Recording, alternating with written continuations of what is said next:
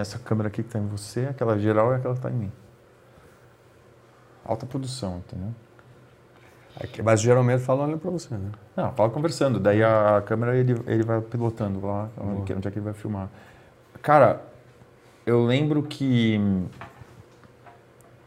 foi em março, quando a gente cancelou aqui Afterlife 2020, vocês abriram no sábado, foi isso? Na, sexta. Vocês abriram na sexta. Dia 13. Tipo, aquele, meu, tipo, o último evento da. Tipo, vocês decidiram, não, vamos abrir. É. é. Eu já estava assim, é, é, já existiam todos esse bafafá aí no mundo inteiro, porque né, desde a Europa, os Estados Unidos, Sim, já sim. dessa vinda do coronavírus e, Sim. E quem obviamente monitora isso, esse mercado, estuda, sabe que assim, pô, o carnaval era um momento decisivo para o Brasil, como foi. Né? Essa vinda de todos os estrangeiros, Sim. né, vindo para cá, então assim, e, e a gente acompanhando, não imaginando que ela viesse dessa forma, Sim, mas sim. acompanhando o que estava vindo. mundo otimista, né, cara? Otimista, otimista. mas ao mesmo tempo entendendo, né, que estava vindo uma, sim. algo realmente bem complicado. E, e, e quando é, se antecedeu um pouco essa festa do clube, tipo, foi bem no início de tudo, né? O início da o lo- primeiro lockdown foi cinco dias depois. É isso. Foi, cara, na, na Foi trave. cinco dias depois. É, Eu acho que a então- gente só não fez Afterlife porque era uma marca internacional e Sim. também foi uma decisão em conjunta da gente não fazer o evento, porque, é, porque a gente tinha o sinal verde do Estado para fazer. Sim. A gente estava esperando um comunicado do Dória na quinta-feira. Eu falei, cara, vamos deixar esse cara dar esse comunicado, ele vai falar que tá tudo fechado e a gente e ele toma a decisão por nós, né? A gente não precisa a gente chegar e falar, puta, tá liberado, vocês não vão fazer? Claro. Tem meu ingresso, não sei Sim. o que e tal. E aí a gente tomou a decisão de não fazer, porque a gente falou, cara, vai ficar um clima muito ruim aqui pra gente se a gente fizer esse evento, porque e pra marca também, porque na Europa já estava muito forte o corona, né? E eles fizeram acho que uma edição em Dubai umas duas Sim. semanas antes e já tinha sido esquisito também. E eles fizeram a edição no dia seguinte fechou lá também. né? Uhum. Mas essa decisão de vocês foi o quê? Na semana do evento? Na quinta-feira, cara. Dois, O evento era sábado. dois dias antes, três dias. Foi, Cara, foi, eu tava- foi como aconteceu com a gente, só que assim, É. né, por outro lado, o que, que acontece? Pô, você tinha um monte de ingresso vendido, gente vindo do Brasil inteiro, Mas, mas Pra a- lá. Então, mas no- em São Paulo a coisa estava mais adiantada que lá. tá, Tava um pouco mais longe. Aqui em. São Paulo chegou um pouco antes. sim. Porque eu acho que Eu acho que até pela quantidade, de, quantidade da de população gente, aqui da, também, né? uma cidade É. mais internacional. Sim, lá tava, cara, vocês lá, vocês vocês estavam era, era eu acho que era mais fácil tomar essa decisão. E era um clube também, tava tudo aberto, Sim. né? A gente, eu acho que era a decisão foi por causa do da marca ser internacional e tá aqui em São Paulo também, sei lá, tava a gente tava com medo assim de, de fazer e ter uma reper- repercussão negativa e também, cara, a gente tava com um pensamento, puta, tá bom, vamos fechar um pouco aqui, 15 dias Uhum. para achatar a curva, vamos fazer em, sei lá, a gente remarca é. para setembro. Esse início foi muito complicado, porque ninguém sabia como lidar com isso, né? E, e até assim, para amparar o nosso evento, pô, a gente também procurou todas as autoridades, com vigilância. Tava assim, todo mundo ok, tinha sinal verde de todo Ninguém mundo. no momento sabia nada. Falou assim, escuta, Não. não, existe nenhuma determinação para que pare o comércio ou Exatamente. entretenimento. Claro que existe o quê? Uma, uma precaução. Sim. Então foi o que nós fizemos. Então assim, foi o primeiro evento que, baseado em alguma precaução, a gente afastou os trabalhadores eh, mais velhos, né, de Uhum. grupo de risco, garçom, segurança, que tinham uma idade que você já começava a escutar que seria né, uma idade prejudicada. Reduzimos a quantidade de público, até pela não vinda, né? do- Ah, tipo, é como se fosse. Andreatti, é, é- então, mas aí é como se fosse o que está acontecendo agora, né? Agora, exato. É. Só que, pô, não existia ainda distanciamento, não existia máscara, nenhum protocolo de entrada, né? Teste de vacina, óbvio, né? Então, esse foi o resquício. E no, no dia seguinte, né, a gente tinha Arung Touring em Foz. E aconteceu. E aconteceu. É, então, então, assim, não, em Foz é É. pior ainda, cara. Não, Pior tem, não tinha, não tinha meu, assim, coronavírus, o que, que é Nada, isso? é. E, e engraçado, cara, que eu tava na eu tava na Europa final de janeiro. Eu fui para Itália, eu fui para Milão, foi o epicentro da pandemia, Puta, né? é, eu tava Itália final de inteira. janeiro, eu fui no Domo, cara, em Milão, dia 28 de janeiro. Eu tava lá, daí fui para Turim, também foi uma cidade muito atingida. sim. Tava lá eu, A Itália inteira, pela, até pela população um pouco mais avançada, né? Pela, é. E tem e eles fazem muito negócio com a China, cara. Tem muito porto Sim. lá. Tem muito navio chinês lá chegando lá. Então acho que Puta, acho que foi isso- contribuiu. Sim. Acho que foi o primeiro que aconteceu. E, mas também estava lá. Aí eu fui naqueles clube médios de, de esqui, sabe? Que eu fui Uhum. com a minha família. E o que acontece lá, cara, dá muita virose. Que uma pessoa pega, nem navio, cara. Uma pessoa pega, passa para todo Todos. mundo. Sim. E, cara, e, é- e quando pega, é, é um cinema de horror, assim. É todo mundo vomitando no corredor. É uma coisa horrorosa. todo mundo pega, assim. Ninguém consegue, todo mundo passando mal. Então lá já tinha, cara, você tinha que entrar no restaurante, o pessoal passando álcool gel na mão. Então foi um prelúdio do álcool gel, assim, todo mundo passando aquela Foi porra na mão, sim. foi o início, cara. Daí chegamos aqui no Brasil, aí teve o carnaval, Pois é. aí depois, cara, travou tudo e. E, cara, é, 20 meses. 20 meses. Então, eu vi agora a notícia na Áustria, né, que vão fazer um lockdown, 10, 10 dias para achatar a curva. Pois é. São países também que a vacinação não avançou, né? Que fique claro. eu sei, né? cara, mas os caras não aprendem, Não cara. aprendem, 10 exato. dias para achatar a curva. Pois é. Jura por Deus. É. Depois de. Essas medidas aí Depois, depois. de 600 dias, cara. É, jura Não, essa a exato, decisão? é. Não, não tem, não faz tem sentido, sentido, cara. Os caras não, não faz entendem, sentido. cara. Que não adianta, que negócio pega depois, fecha, depois abre, É, fecha, exato. quebra todo mundo, não adianta nada. E, cara, você. Você tava com o Arung desde o começo? O Arung não. O Quando é que você Arung- chegou lá? Assim, a história do Arung começou com a Rave, né? Com Sim. a Rave Night Club lá em Curitiba na época de 96 a 2001, né? E Uhum. Que era eu- o Conte, o. o Conte, o, Riad, é, o Edson Nunes, também tinha o Adolfo, Mas você já que é lá? amigo. Não, é, o clube era deles, né? Mas você frequentava. Eu frequentava já, Ah. era amigo deles, foi ali que já começava a frequentar até antes, né? Frequenta Tá. a noite Curitiba desde 92. 92. É, eu sempre tive amigo, mas hoje eu tô com 43. Sei. né? Sempre Então- foi precoce. Sempre tive amigos mais velhos do que eu e, e, e às vezes, muitas vezes a gente saía, eles conseguiam entrar e eu não, porque eu não tinha idade para bater. Entendi. Então, às vezes a gente saía, eles entravam, tem vezes, às vezes que eu ficava ali fora. É, E o som lá, cara, é engraçado, Curitiba sempre teve uma tradição muito forte, cara, o sul em geral, né? Mas Uhum. é, a cultura de, de música eletrônica, cara, foi muito bem disseminada lá, Sim. né? Eu, eu traço um paralelo muito com a, com a Argentina, é, porque foi criada desde o começo lá, sei lá, acho que artistas, sei lá, o Tiesto demorou muito para ir para lá, para Argentina. Uhum. Começou ali com o Hernan, com o Sasha, Oakenfold, era, era aquele som ali e tal, e a coisa foi crescendo lá, o Hernan virou o herói nacional, é, mas foi muito bem é, desenvolvida a cena lá, né, cara? Que ficou do tamanho que ficou, né? Do Creamfields ter aquele tamanho. E... Mas você vê que, cara, música pop, de trance e, e, e EDM, essas coisas, cara, até chegaram lá. Mas não era o carro-chefe, né? É. Entendeu? E, e eu sempre senti isso muito de Curitiba também, por mais que já te- teve bastante artista pop lá, todo tipo de segmento de música, mas a- tanto em Santa Catarina quanto no Paraná, a cena cresceu muito bem disseminada, né, cara? É, então, assim, a cena especial de Curitiba, pô, chegou uma época, época de 98, época 2000, existiam seis clubes funcionando ao mesmo tempo, com o mesmo que, que segmento por que que você acha que? Por causa do investimento? Eu acho que são, são vários fatores de Curitiba, assim, que, é, que, que fez com que isso expandisse. Primeiro, pelo crescimento de Balneário Camboriú. Né? Balneário Camboriú, assim, hoje é o litoral do Paraná, a gente chama, né? Porque o litoral do Paraná, realmente, que é Caiobá, Matinhos, Guaratuba, na época, em 1992, Caiobá era o segundo metro quadrado mais caro do Brasil.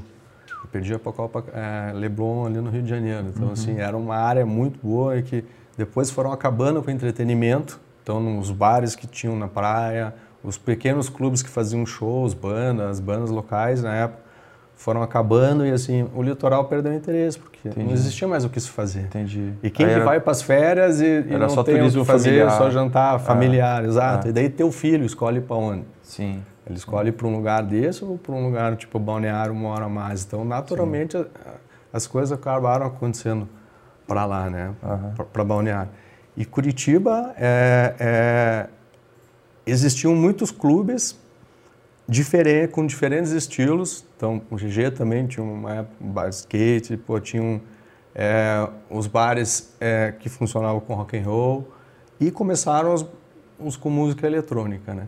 E a rave, que o Conte abriu, né? Chamava-se Rave Night Club, ela foi prim o primeiro clube que juntou todas as tribos de Curitiba. Tá.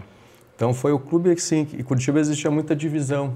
Era mais, ah, vamos sair, então tem que ir lá na festa de surf, ou na festa de skate, na festa de... E o clube, através da música, conseguiu unir essas tribos. Tipo, tinha, cada dia né? tinha uma programação Exato. diferente. Não, a programação era a mesma, mas é, é, todos acabaram sendo impactados tá, por um estilo entendi, de música entendi. legal, né? Coisa que é, já existia esse trabalho educacional de música Collegians, uhum. que foi o clube que precedeu do Igor Matar, não sei se chegou a conhecer. Não, não. É um baita DJ também da época. O Legends uhum. foi o primeiro grande clube assim, de música eletrônica. Tá de Curitiba, né? E, ah. e depois abriu a, a, Rave, que daí trouxe assim um menor público, daí o desenvolvimento de música, o Leozinho, né? O Edson Nunes também. Eu acho que o Edson é um fenômeno, sempre uhum. foi. Comandava o pistão e o Leozinho comandava a pistina, né? Então, do clube. E ali começou a se formar uma família. Foi ali que eu, que eu é, através de frequentar e também estreitar a relação com o Conte e com o Haas também, que trabalhavam ali, né? E você consumia música como, assim, nessa época? Cara, fora do clube? Muito pra cá. Tá. Então, assim, aqui desde o começo eu não, não tive a oportunidade de conhecer o Hells, mas eu conheço muita história daqui, porque Sei. época da Yutani. Sei. Você Pô, já vinha, depois já Manga Rosa, eu já vinha. Né? A gente uhum. vinha em muito é, é, festa rave mesmo. Tá. Então existia a, a SP Groove, uhum. do Alex S. Claro. Na época, a Circuito, do André Bacinski também, né? Que era o Gabriel outro... veio aqui já. O, ah, veio? É, uhum. falou bastante. Então, em Curitiba, como não existiam esse tipo de evento e, e as festas grandes eram voltadas ao Psy, uhum. que é um estilo de música que eu também sempre me identifiquei, porque eu gosto dos eventos, assim, de ver a produção, a uhum. música, né? Uhum. Mas aí a gente promovia, o Leozinho começou a tocar aqui nessa época, nessas festas, nesses eventos. O meu amigo Fred Galiotto, ele tinha uma empresa de ônibus na época chamava Pluma. Uhum. E o pai dele, ele gostava muito de pescar e ele pegou um ônibus dele, que eles tinham um ônibus leite, tirou as poltronas de trás, fez uma área assim social, ali com um barzinho e tal, colocou uma cabine até assim, um espaço para colocar uma música e depois as cadeiras. E a gente pegava esse ônibus o Leozinho vinha junto, às vezes vinha tocando, e a gente vinha até a frente da, da, festa, estacionava o ônibus Puta aqui na frente, só nossa galera. Pô, você tá estacionava, ia para a festa, voltava, café da manhã, é, banheiro dentro do, do ônibus, aí voltava dormindo para Curitiba. Então, Caralho. desde cedo a gente começou a movimentar, assim, entendi, assim, né? Entendi. Gostar de fazer, depois junto com dois amigos, foi o Dove e o Esqueleto, que depois montaram a Vibe, né? Vibe, que hoje é do GG. A gente... Nossa, eu não vejo eles há muitos anos. É, faz muito tempo, é. é. Eles são, são muito Ele tá parceiros. Tá casado, quietinho, né? Eles saem ainda? Casado, os dois? É. Então, não saem mais. Mas é. normalmente eu, eu, falar, eu falei com alguém sobre eles outro dia, cara. Alguém que eu conhecia eles. Puta, é. eu mas era... um clube lá sempre, estão ah, sempre próximos. Nós somos amigos muito próximos, todo mundo ali, que né? Legal, formou uma legal. família. Gostava assim, muito deles. É. é. Era divertido tratar com eles. Era emocionante, era emocionante. Eram os meus sócios no, no, evento que a gente produzia na boate. Tá. Então, a gente chama, o nome do evento chamava-se Rave Global Mission. Uhum. o nome dela, que a missão era fazer uma festa dois dias. Tá. E aí eu comecei a, a, a, como eu tinha esse contato com o Alex Hess aqui, comecei a trazer os DJs de tech. Sei. Então era David the Drummer, Chris Liberator, Roland Bastard, era essa Sei. galera mais do, do techno pesado uhum. naquela uhum. época, que ou era o psicodélico, ou era o techno, New House estava começando, o Leozinho, o Edson, né, com é, o progressivo também. Uhum, uhum. E e aí a gente promovia esses eventos dentro da, dentro da Rave, dois, três dias. Depois que eu me formei, né, eu fiz administração, depois fiz publicidade, fui morar em Londres, passei um, um, um tempo lá e uhum. também junto com o Ilan, que você uhum. conhece, a Andréa Greca, também uma amigona minha de infância. Uhum. E a gente começou a frequentar os eventos lá. Tá. Em Londres, então... Festival. Festivais todo. Homelands, é, home, o... Tava é, no olho do furacão lá. Né? É. é. Foi bem na época até da ah. guerra do Golfo, né? 2002, 2004. Uhum. Então, quando explodiu a guerra, a Inglaterra era parceiro dos Estados Unidos, enfim. E, a, e eu comecei a descobrir as squat parties lá, né? Que são as coisas mais bacanas lá. Acho que uhum. são essas festas que é, lá, lá no, na Inglaterra existe a lei que imóvel parado, né, depois de um certo período, ele pode ser ocupado pela população. Uhum. Então, eles, como não existiam espaço para fazer eventos, eles monitoravam quais eram esses galpões, um pouco mais afastados da cidade, esperavam para divulgar, daí sempre em cima da hora. Então a gente ia para Candental, Que é aquele filme do John Digweed, né? É. Tem aquilo, né? Ia, a gente ia é. para Candental e eu pude vivenciar isso e isso, porra, é muito bacana, porque é... é isso que ano foi? 2002. Tá. É, ia para Candental e daí em Candental você ficava andando, ficava um cara ali monitorando quem que era o possível raver ou que tal e te dava um cartãozinho. Isso aí. Ó, liga aqui. E, e você tinha que ligar na secretária eletrônica às 10 horas da noite, que daí iam dar o endereço da festa. Nossa. Aonde ia ser. Então você ligava 10 horas da noite, caía na secretária eletrônica e dava o endereço da festa. Por quê? Porque existe uma lei lá que a polícia bate, ela tem 12 horas para desocupar o imóvel. Então, normalmente, quando a gente descobria a festa ou saía, a gente chegava um pouco mais tarde, chegava já tinha polícia na porta. Então, primeiro, quando o que parecia ser seguro era a coisa mais segura no mundo. Por quê? Eles não podiam entrar, eles ficavam na frente. E uma vez eu tentei filmar até essa entrada, assim, foi muito louco, porque os caras ficam de olho, você não pode fazer, não pode Sim. filmar. E a, e a, partir dali, daí eles montavam de, de dentro do galpão DJs, todos esses que tocavam, a gente começou a frequentar e conhecer um pouco dessa cultura da Inglaterra. Né?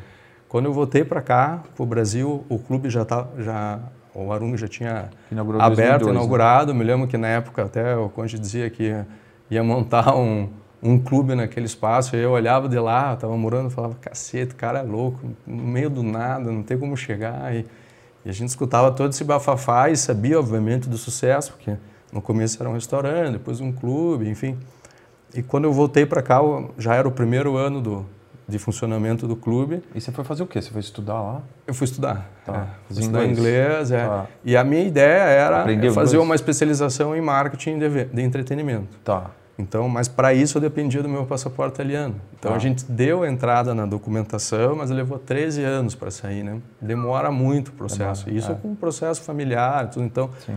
Eu, quando me formei e fui para lá, eu já estava contando que eu ia ter esse passaporte na mão, sim, né? Sim. Que as coisas facilitam muito você ser um cidadão europeu, até para acesso. Total. É, quando você faz a, as prévias também para fazer esse curso de especialização, daí você tem é, que passar por prova. Daí, para quem é estrangeiro, primeiro que é o três vezes simples. mais caro, é, total, é muito total. mais simples, né? É. Então acabou não dando, mas acabei tendo essa experiência de viver você aprendeu lá. inglês ou você ficou aprendi inglês de brasileiro? Não, é. aprendi, estudei é. seis meses muito certo. Tá, depois, tá. na época de voltar, eu falei, não, vou ficar aqui. Uhum. Daí meu pai, na época, falou, bom, meu acordo contigo era... era até aqui, agora se vire, né? Ou arruma um emprego é, aí. Então talvez faça alguma coisa. Cara, se, talvez se você tivesse conseguido o passaporte, tivesse o passaporte lá, a tua história ia ser bem As coisas iam né, mudar. É, a Andréa, né, que a gente morava junto, depois uma casa, eu, Ilan, André, é, ela tinha um bom emprego lá também, assim, é, gerente de lo, uma loja lá grande, né? Então, pô, isso pelo passaporte, acesso, obviamente, os direitos também de saúde, enfim, todos os é, benefícios é, talvez, que, que talvez, tem, né? É, mas talvez se você fosse para outro país, claro. ia ficar Mas a lá, minha mas... ideia já era essa, era um, dar um tiro curto mesmo, porque sim, assim, sim, sim. depois que você mora fora, você vê que tua vida é no Brasil, né? É bom você ter essa experiência lá é fora, mas tua é. família, teus amigos, teus princípios, Não, teus valores estão aqui, né? a tua história. Um país para morar aqui, né? É, aqui. então assim, apesar dos pesares, gente, é. é. isso que eu falo, nossa base está aqui, né? Claro que existem oportunidades lá fora que todo mundo sai, se dá bem, mas eu acho que são coisas pontuais e que você sim. já sai determinada para aquilo. Sim, sim. Né? Agora, sim. É, simplesmente tentar a vida lá fora do zero, eu acho que é não é bem o sentido. Né? E daí, cara, você chegou aqui, você viu... Quando eu tudo... cheguei aqui, foi, foi é, eu tinha feito esse intermédio já de conhecer os DJs, David The Drum, Chris Liberator. Uhum. E aí a gente fez uma, uma... Eu fiz um intermédio para eles tocarem no aniversário de um ano do Arung. Tá. Então foi o primeiro Entendi. aniversário do Arung, eles tocaram na segunda noite, o primeiro foi Danny House. Uhum. E a segunda foi David Drum e Chris Liberator. Que legal. Então, é, ali eu começou uma história junto com eles, assim, sei, né? Depois sei. disso aí, gente, é, até o Arum sofreu um, um, né, o primeiro processo né, de fechamento. Então, a partir desse um ano, permaneceu aí durante seis, oito meses fechados. Foi isso? Depois de um foi. ano, ficou seis é, meses O aniversário de um ano foi a última festa né, que aconteceu. Daí sofreu esse primeiro processo, processo jurídico aí, né? Passou esse, esse primeiro seis meses, oito meses fechados. Então, no pé do verão, isso foi em novembro, com toda a programação agendada, tudo. Então, aí foi o primeiro corona, porrada, vamos dizer, como é. a gente fala, né? Por é. isso que esse ano, depois a gente vai chegar lá, a gente já sabia do mais ou menos do sim, plano, né? Sim. E depois desse primeiro evento, nossa história mesmo começou junto, por ser amigo, por ser é sempre uma família ali. Eu, eu continuei com os meus negócios aqui com meu pai, né, que tem imobiliária, consultor em Curitiba, e a gente, é, eu sempre trabalhei com ele. E em 2005, daí veio o convite efetivo do Conte, do João, do, do Haas, para participar com eles aí das atividades. Time, é, e daí, nessa época, a gente começou a administrar o Ibiza junto. Uhum. Então, era o Arung, Ibiza e o Ayanapa. Então, a gente abriu o Ayanapa na quinta, o Arung na sexta e o Ibiza no sábado. Que teve até Fat Boys Lean, várias coisas que a gente fez junto sim, até, sim, né? Sim. É, e depois disso a história só se perpetuou junto até hoje. E o Ibiza, né? cara, o Ibiza eu lembro que foi muito uma puta referência lá Sim. também, né, cara? É, não sei se pelo nome, mas eu lembro que era muito famoso, muita gente conhecia. Cara, o Ibiza, primeiro que, sim, Balneário Camboriú... Era maior, né, também. Quanto, é. qual era o tamanho? Hum, não sei se maior. Não me lembro mais ou menos. Mas era grande, era um clube grande. A parte interna, era, é, grande. era grande. Eu acho que o Arun suporta mais gente, cara. Ah, se tá. se Mas eu, lembro engano, porque... eu lembro de ser um clube grande. É, é. A, gente, a gente fez dois eventos grandes lá, que foi um que foi o Paul Van Dyke e outro que foi o, o, Isso. o, o Fat Boys Lean, até dentro né, ah. do espaço, onde a gente fez no estacionamento da Barra Sul, em 2006. Uhum. Isso. E depois, dentro do clube, a gente até tirou uma parede que tinha, assim, para cabia mais gente, mas ali acho que foi em torno de umas 9, 10 mil pessoas uhum. que tinha. Mas o Ibiza sempre foi uma referência de Balneário Camboriú, assim como o Baturité, né, que, uhum. que se antecedeu. Porém, Sim. o Ibiza que começou com a cena eletrônica mesmo, começar com DJs, mais focado em DJs, não em bandas ou estilo de música, né? E a localização dele também foi o primeiro de frente. Tinha um, uma pista que chamava de Terraça, que era muito bacana, todo mundo sempre gostava. Uhum. E ali um monte de gente de balneário se conheceu, né? Então, uma história começou ali, né? E, o, e a vinda do Arungo só fez a somar isso tudo aí mais. Né? E, puta, cara, mas imagino que seja uma, uma, época muito complicada, né? De, complicada e boa, né? Mas porque né, rodar três clubes né, ao mesmo tempo, né, cara? Pois é, assim, é, ah quando a gente fazia, a gente cuidava mais a parte de programação uhum. e marketing vendas, assim, uhum. não a administração em si, né? Uhum. Isso era, era, pelo grupo do, do Ibiza, ainda do Anapa. Mas uma, mesmo assim, pô. Devia ser uma coisa boa para você, né? Que você tinha formado administração. É, administra fiz administração e daí me formei em publicidade, né? Então foi em publicidade e marketing que eu, eu me especializei, né, na vida.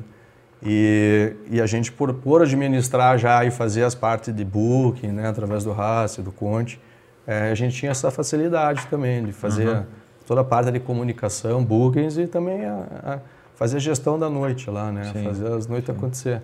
Mas foi um período curto também, porque os clubes acabaram, né, um acabou sendo negociado para fazer outro empreendimento, né, o Ibiza também, então a gente continuou com o clube que é o original. É. E, e, cara, e quando que você acha que foi? Porque eu lembro que o, o Arung, né, cara, ele, ele existia lá, mas existia o Sirena, né, que era muito forte. Isso. E aí o Sirena, famosão, enorme, né? Todo tal dos DJs vinham tocar no Sirena, daí, ah, sexta-feira faz a sexta lá no Arung. Né? Isso. Né? Pois é. E eu lembro bem, cara, que o, isso funcionou até um tempo. Aí depois de um tempo, cara, o Arung começou a ficar tão forte que os DJs chegavam para tocar no Sirena, cara, os caras mal, tipo, fisicamente muito cansados, ou porque tinham festejado demais, Sim. ou porque a noite tinha sido muito forte de emoção e, e, tocaram 10 horas, sei lá, e o cara chegou aqui, meu. Chegou, raspa do tacho, faz um showzinho ali meio que para bater a carteira e ir embora, assim, Sim. entendeu? É, essa época foi muito boa, porque é. É, o Arung acabou ficando famoso de sexta por causa do. realmente por causa do Sirena, Sim, né? Por causa é. das atrações. Então. É todo mundo né, faz evento sábado pela quantidade de gente que dá mais. Porém, a gente viu que o nosso público realmente prefere a sexta-feira. Se a gente for fazer uma enquete, assim, isso é uma percepção e tudo, todo mundo prefere a sexta. A sexta-feira, é. né? Claro é. que a gente sempre tem, como a gente não depende do público só de Balneário, mas pô, do Brasil inteiro, de outras cidades, cidades adjacentes, litorais, é, interior. Bom, Curitiba, né? Curitiba, horas, a gente então. sempre tem um problema da estrada. É. Então é claro que sexta-feira é muito mais difícil do cara chegar. Uhum. E a gente sempre abre o clube cedo, né? 9 horas da noite, 10, o clube já está aberto. Então é, a sexta ela funciona bem, às vezes, para um feriado que não é tão cheio, mas todo o nosso público prefere sempre a sexta, né? E, e, os DJs têm muitos casos engraçados, até desde que eles iam para o Sirena. Uma é do Deep Dish, né? Foi a, uma primeira apresentação deles que eles se emocionaram demais. Eles tocar, iam tocar no dia seguinte no Sirena, me lembro exatamente disso. E, na época a Melissa Piper. tava cuidando deles lá junto com a, com a agência e ela tava lá no, e a gente se monitorando aqui, não, vai dar tudo certo, no voo dele às nove e tal.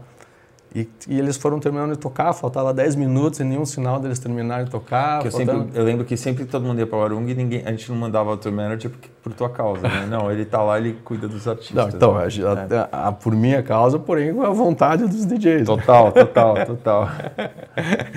e aí a gente falava, ó, falta 10 minutos, falta 5 minutos. Aí eles não iam embora, não iam embora. Pô, numa hora o Xará me chamou no canto, assim, falou assim, ó, vem cá tirou a carteira, assim, tirou o cartão de crédito, falou, ah, desça ali, compra outra passagem, porque daqui eu não saio. Aí eu falei, fodeu.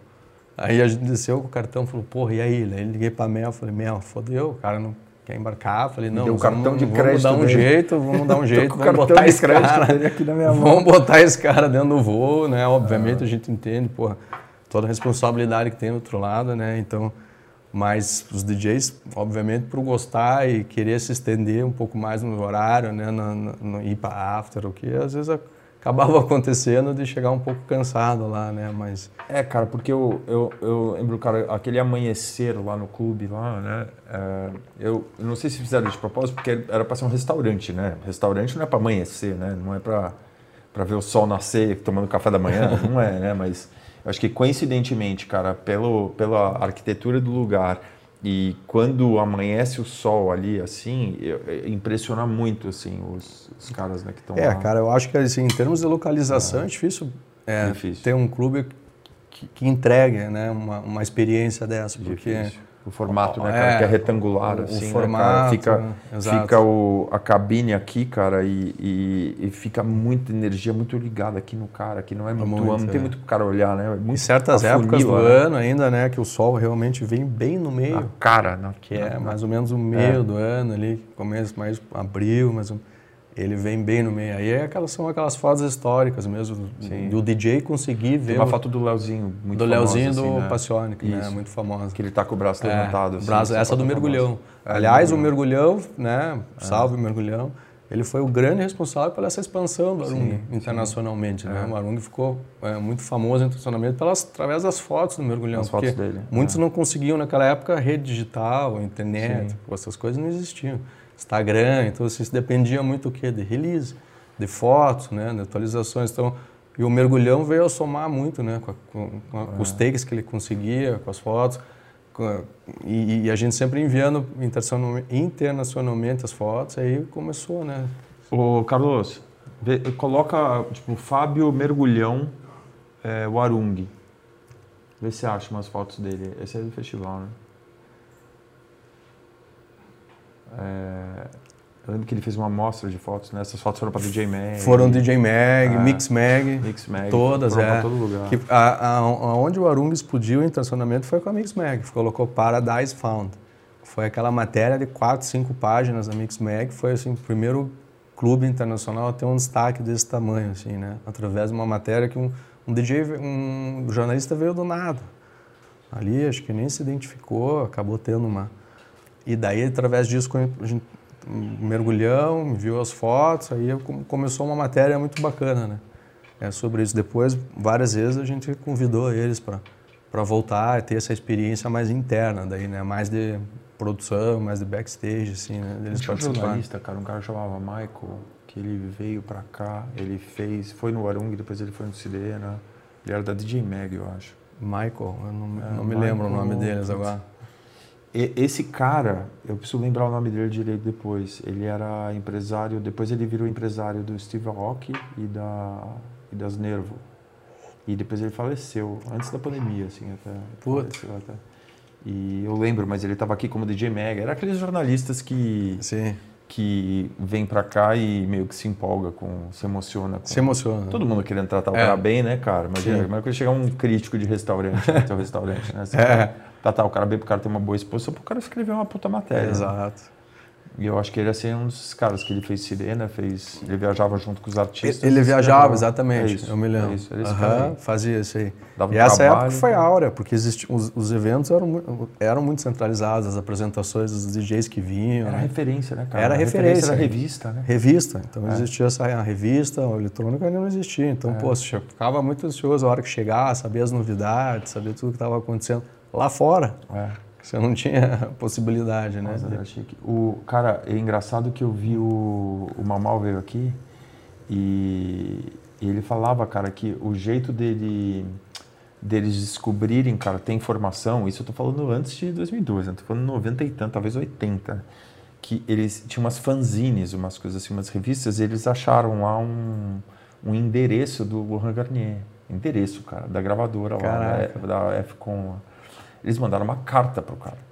Falaram assim, ó, a gente é muito teu fã, quer que você venha pro Brasil, é, e tem um clube aqui que chama Hells, que a gente toca aqui, não sei o quê, você não quer Hells. vir pra cá, tem não sei o quê. Carta, cara. Aí o cara respondeu a carta. Falou, eu vou, pode ir que eu vou. Aí eles estavam lá, tal, daí, meu, antes do cara vir, daí, puta, ele falou, "Ah, não, aborta isso aí, meu, vai ser caro. Daí eles mandaram mensagem, mandaram outra carta para ele, falou, cara, será que a gente pode colocar em outros clubes aqui para ajudar a pagar a conta? Porque o- a gente não tem mais Ó, o sinal verde no primeiro clube. share. Share. E aí falou, não, cara, vende onde vocês quiserem eu vou aí e toco. Ó, O, cara, olha o tamanho do cara, meu, Porra. pro cara, sabe, É. por carta, cara. Hoje em Meu dia você vê Deus, esses DJs aí que é. a gente tenta buscar. Aham. Ah, não vou não, não sei o que. Ah, vem pra cá, 50 mil dólares. Ah, É. não, acho que não vou, esse final de semana não. Eu tenho Esse já aniversário, ganha da, demais, tem é. aniversário da minha prima. É. E o cara veio, cara, e, e fez aqui, sei lá, três, quatro datas aqui no Brasil. Virou melhor amigo do Mamal, né? Depois, é, Sim. Mamal tocou, ele levou o Mamal pra tocar num monte de festival na Europa depois. Mas, cara, É, o Lohan deu um grande suporte pra, pra carreira do Mamão. né? Total. Bucou o cara por carta, cara, Pois é. escrita. Meu, eu não sabia dessa história. É, ele contou aqui pra mim, cara. Que Eu bacana. sabia também. Falei, porra, cara, por carta é, juro, é excepcional. Essa tem que contar nos livros mesmo. É, cara. E, e daí, cara, o, daí você acha, é, é, foi esse momento assim que o clube virou a chave também, que começou muita gente pedir pra tocar lá. Exatamente, começou a pedir também. é, é, é, o Brasil começou a ser descoberto, né, por esses próprios DJs que sa saíam daqui maravilhados e diziam: Meu, e assim, sinceramente, existe outro país que, que te entregue tanta experiência boa? Sim. Eu Falando com, como evento, porque o brasileiro sempre é um povo festeiro, receptivo. Pô, aqui tem de tudo do bom e do melhor. praia, locais paradisíacos. Comida que, muito pô, boa. nem- comida, boa, é. pro gringo é barato. Então, assim, não existe melhor lugar do que ele aproveitar que é o aqui. Sim, Afinal, eles fazem isso há muitos anos, só que o quê? Com o carnaval. sim. Então, o Brasil não era famoso de vir assim, ó, venham aproveitar a cena eletrônica no Brasil, né? Que hoje é. Antigamente era o contrário, a gente tinha que ir para Buenos Aires, por exemplo, ver o Greenfields, que era muito característico. Eu ia todo ano com a minha galera, né? Assim, Sim, pô, sim. reunia um monte de gente, Buenos Aires, Greenfields, porque aqui você acabava não tendo essa- É. essas opções grandes, assim, né? E, e esses anos aí começou efetivamente os DJs a virem cada vez mais, nomes melhores, o clube começou a criar esse formato, né? De, E vocês começaram a fugir um pouco do techno, porque eu lembro, cara, tocava o Noise, tocava todos esses caras lá sempre, né? Era headliner do clube. É, né? já tive até Rica, Amaral, já tocou no Isso. começo, onde Sim. o clube tinha que se adaptar, porém, como o Conte e o Hassan me diz, se impor um pouco Eram os do seu conceito. época, né? é. Eram os headliners Você ia, época. obviamente, É. dando um pouco que, que era né, comum ali dentro da cena eletrônica, porém, é sempre mostrando um som novo, que era o house, house progressivo, house, house progressivo, da onde o Arun acabou ficando famoso. Uhum. Que foi, né? que foi ali que começou a encaixar o som. A do encaixar, clube. e naturalmente as atrações, por exemplo, É. Que era, o som, Sacha, que era o som que o Léo consumia também. o Léo tava é, tocando. o Léozinho, Ah, desde a época da, de Curitiba, aqui do Clube do Conte, ele já pesquisava esse estilo de música, ele sempre foi a referência né, nesse estilo. E eu, eu fui educado musicalmente por ele, o Orkut também, né, muitos dos nossos amigos, pela proximidade que a gente teve. Né? Então era o Léo que vinha com as músicas novas, com as tracks que a gente acabava escutando no carro, ou nas festas, aquela que você já sabia de cor. Então, é, ele começou a despertar, e até mesmo indicar DJs, né? Falou assim, ó, pô, tô baixando música desse cara, esse cara, esse cara, esse cara. Ah, e aí começaram as apresentações históricas no clube, né? A primeira foi é, nesse primeiro ano do Deep Dish, em 2006, que foi a primeira vez que eles vieram, né? Eles tocaram 10 horas, foi nesse dia que eles não quis ir embora, nessa época. E o dia seguinte era a primeira noite do Sacha.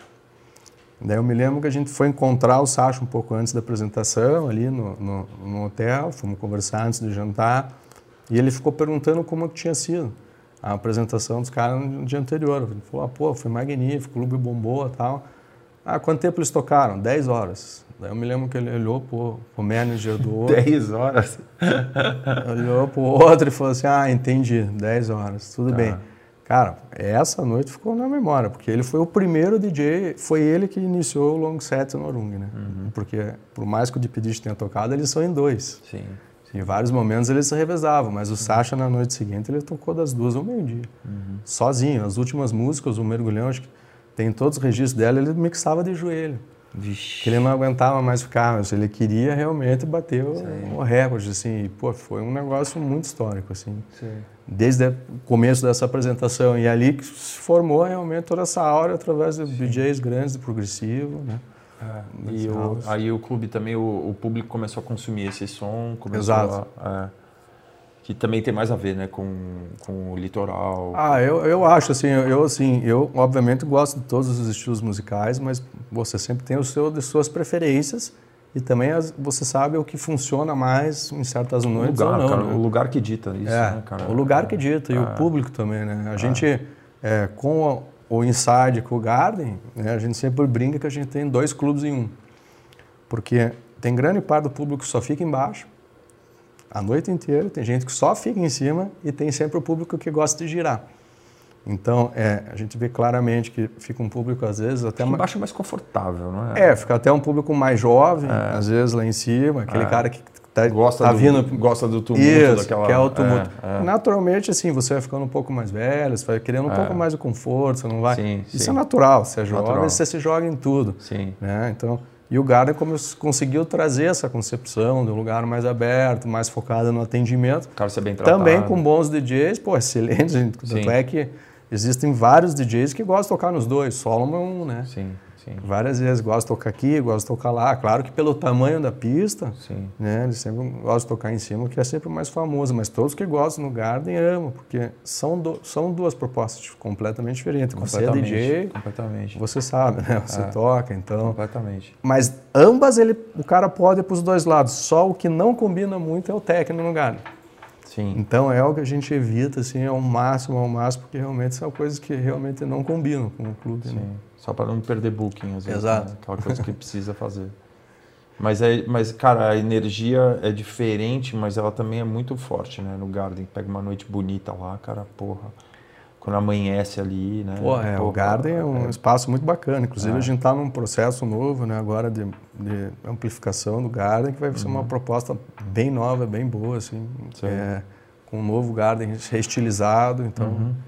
É, sempre mantendo a mesma essência, mas. Eu lembro que era pequenininho, né, cara? Era é. uma coisinha assim, era pistinha do Arung, não era Garden. Né? Exato, né? era, era, uma um pistinha. Negócio, tinha um é. som lá e beleza, mas era, cara, um é. negocinho. De é repente. Que, porra, no começo já é difícil fazer é. uma pista grande e virar, né? Depois, ainda mais separar o público, né? E separar e saber separar os estilos.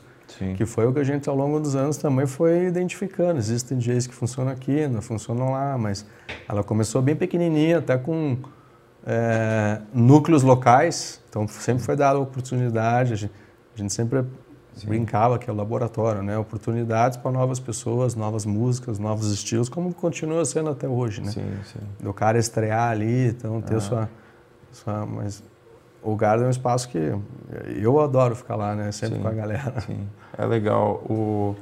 O problema é a restrição do horário, né, cara? Porque o legal seria, tipo, meu, acabou lá em cima, fica ali mais uma hora e meia ali embaixo, meu, de dia, todo mundo naquele clima de é. festa, é. coisa que eu já vivi muito lá. Sim. E, e mas é, chega uma hora tem que encerrar, né, cara? Então... Pois é, é, é essas...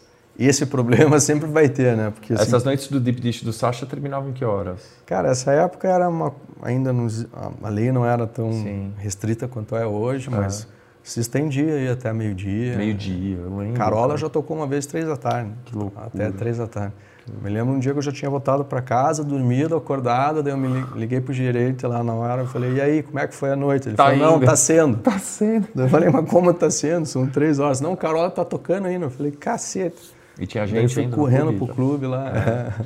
Mas isso faz muito, muito, muito sim, tempo, sim. né? Então, é. desde então, obviamente, o clube sempre... Ah cumpre suas regras, suas, Eu acho que é a única crítica que os DJs fazem, cara. Quando tocam lá, que, puta, 6 horas da manhã, que o cara tá ali, meu, tipo, tanque mas, cheio, depende... Mas eu, eu, aí eu faço um contraponto, cara. Eu, eu, eu tenho a mesma opinião. É, assim, por que que... O, o que a gente foi fazendo ao longo dos anos? Educando a pessoa que, ao invés dela chegar às 3 da manhã e ficar até às 10, Ela que chega 10, 9 horas da Tá noite. cheio já o clube. Cara, já É. tá cheio. Então, ao longo do tempo, por quê? Já existem bons DJs tocando desde Sim, as 9. Sim. Às vezes tem DJs do warm-up lá respeitadíssimos. Total, e assim, total. o que, que você vai fazer na tua casa até então? Sim. Ou você vai, vai para um esquenta com o teu mesmo amigo, escutar a É. mesma música. E por que, que você não vai pro clube lá, já bebe lá, sem blitz, Sabe- sem... E sabendo então, que vai, você vai ter que ir embora às seis, então chega mais Vai cedo embora pra às seis, então mais. assim, a É. festa sempre começa. Tem, tem Sim. noites normalmente você tá lá meia-noite já tem 3 mil pessoas dentro. né? Então assim, com essa educação de comece mais cedo, comece mais cedo, a gente abrindo às nove, é, é, já dá essa possibilidade da festa começar um pouco antes. Né? Claro que daí seis da manhã é o sol nascendo, seis e Sim. meia da manhã é o sol nascendo, né? Naturalmente. E, cara, e, e aí começou esse boom todo com o clube, eh, essa energia toda em volta, né? E, e a coisa que, era, que a pessoa gostava muito, né, cara, era o DJ ia lá, tocava o som que ele queria, eh, era sempre uma explosão, lugar lindo, maravilhoso, uma mulher mais bonita que a outra, né? E, e então os caras ficavam muito apaixonados, né? Pelo tinha uma paixão até hoje, né, cara? Até hoje eh, o, o Brasil, todo mundo que vem pra cá assim fala, tá, mas e o Arung, né? Cadê a oferta do Arung? Ah, não tem. Ou não tem, puta, então me fala quando tiver. Assim, né? Até hoje, né? Então, isso, que, isso que é muito legal do clube. E aí, vocês estavam nesse ponto, cara, eu imagino que nesse ponto vocês estavam administrando mais o sucesso, né? Do clube, né? E tentando rentabilizar ao máximo. E estava tendo ameaça ainda de processo ambiental, essas coisas, Que- essa coisa que corria em paralelo. 2006, 2007. É, né? 2000 2008 foi quando sofreu o- mais um golpe. Mais né? mais É, um- mais foi, um foi bem até a época que a Green Valley abriu, né? Tá. Então, é, foi bem essa época que o, o clube realmente sofreu mais essa baixa aí de mais seis meses fechado de novo, por problema de justiça, que obviamente fique claro, isso aí é problema de terra, né? Que está 100% concluído e resolvido, mas Uhum. é caso público, né? Notário. Então, Quanto É. tempo demorou esse processo? 10 anos. São 10 anos. né?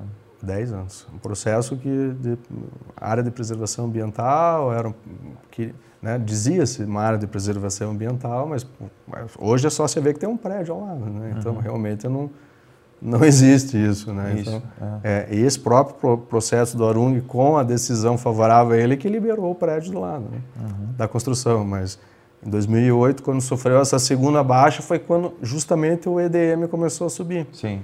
Né? Então começou uma onda meio junta, né? o Arung fechado, né? abriu um outro clube grande na região e o EDM explodiu com Las Vegas. É, e foi É, uma, e foi época uma dele. época que a música deu uma mudada, porque eu, eu lembro, cara, pô, o Steve Angelo, o Ingrosso, os caras tocavam no Arung, né? Eu- é, E é difícil, é difícil para as pessoas entenderem hoje em dia isso, quem não sabia, que eles tocavam e tocavam um puta som lá. E, Nossa. E, e- mas não era do jeito que virou depois, né? Exato. Talvez eles estavam no do processo de mudança. É, aham. E aí eles optaram, começarem a tocar no Green Valley lá. Até foi bom, cara, porque eles foram lá e foram ser felizes lá, com né? certeza. E, Não, eles seguiram assim uma tendência, é, vamos tendência chamar mundial. de tendência, porque se Tendência você vê mundial. hoje, cadê o nome deles no flyer? É, É difícil ver os eventos assim, É. né? Porque a minha percepção é que esse comercial ao extremo acabou. Uhum, Assim, há quanto tempo no Brasil você não vê uma turnê grande? Você sabe? Assim, sim, Tiesto, hum, Guetta, Difícil. os outros, porque é difícil. há muito tempo já não tem, né? Por vários motivos, por N motivos, né? Mas é, eu acho que isso foi uma onda muito curta, Sim, né? Que é diferente do Foi que curto. tem hoje. foi curto. né? E, e- e essa diferença sempre do comercial para o conceitual é uma coisa que eu sempre disse, que assim, no comercial você sempre tem aquela listinha de 10, 15 nomes.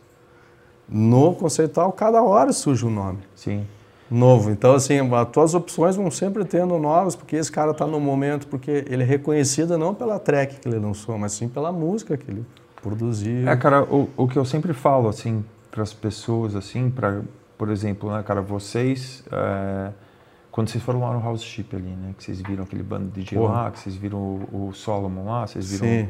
né, todos os artistas vocês viam lá, falaram, pô, esse cara é Foi o interessante. primeiro dia lá, eu e o Conte lá que É. a gente viu. Aham. Aí vocês falam, pô, esse cara é interessante. Aí vocês Sim. pegam um artista que era relativamente desconhecido na época e vocês pegaram uma noite e entregaram a pista principal do clube e vocês entregaram a chave do clube pro cara. Falaram, ó, vamos lá, entrega e, e faz o que você sabe fazer aí, vamos ver se dá casamento, Sim. entendeu? Se é isso mesmo que a gente escutou lá. É, aí, porra, legal, agora o cara explodiu, faz sucesso no mundo inteiro, é um, puta, um dos principais artistas do mundo, ok. Nossa. E aí chega esses outros clubes e fala assim, ô, oh, é, tem data dele aí? Eu falei, cara, me fala uma coisa, cara, por que, que você não é, ele tá lá, é, esses caras que eles são muito ricos, cara, então não é dinheiro que você vai chegar pro cara, às vezes Sim. faz uma oferta cinco vezes maior e ah. não emociona o cara, porque não, é, ele tá lá porque ele gosta de estar tá lá, não é por causa da grana, entendeu? E aí, grana óbvio que é bom também, todo mundo quer dinheiro, mas uhum. é, esses caras eles procuram algo mais, assim, né? claro. né?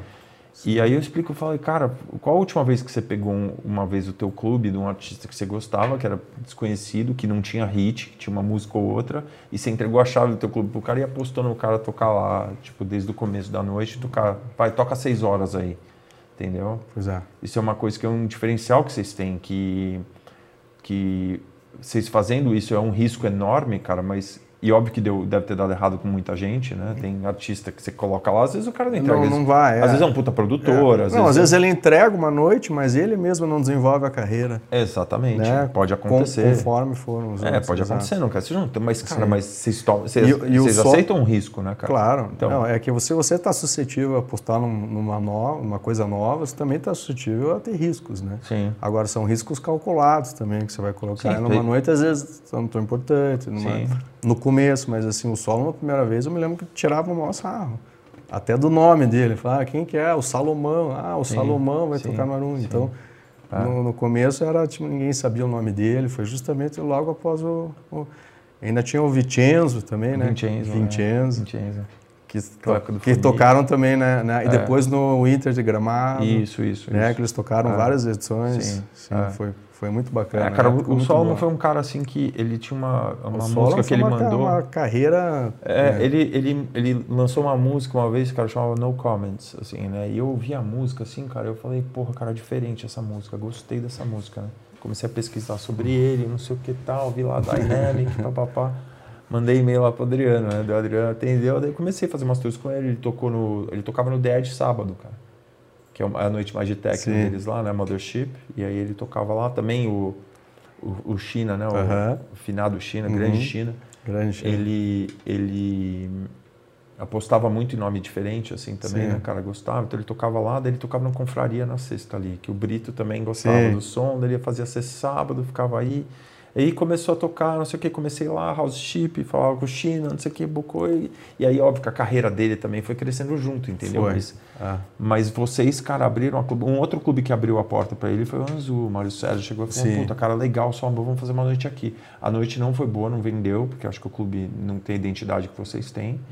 Mas, cara, tocou lá, entendeu? Eles abriram a porta pro cara lá, entendeu? Uhum. Então o que eu falo para as pessoas, falo, cara, mas tipo, cara, vocês têm que construir uma história aqui, né, também. E as outras noites, o que, que você está fazendo nas outras pois é. noites? É. Aí pega as outras noites, cara, é aquele show de horror, com todo respeito. Exato. Aquele show de horror, aquele fala, meu, cara, é, identidade nenhuma, é. né? Tipo, o cara é, tem... é, cara, na noite eu sempre digo isso, assim, você precisa ter um conceito. Sim. Não só na noite, Sim. acho que na tua vida, né? É. Você precisa ter um conceito, você precisa ser uma persona, você precisa ser conhecido por algo. Sim. Né? E assim, e ao mesmo tempo, tua marca, ela não pode estar abaixo de nenhum artista. Sim. Tua marca tem que estar acima Sim. do produto, né? Você tem que é. vender o clube, não a atração. Sim. Né? Mas ao mesmo tempo, você tem que apresentar as atrações, uhum. tanto as atrações novas, as novidades, etc. Mas você apostar nesse mesmo conceito e a, e a constância que o Arung teve desde o início, com o Conte, com o João, com o Rádio, né?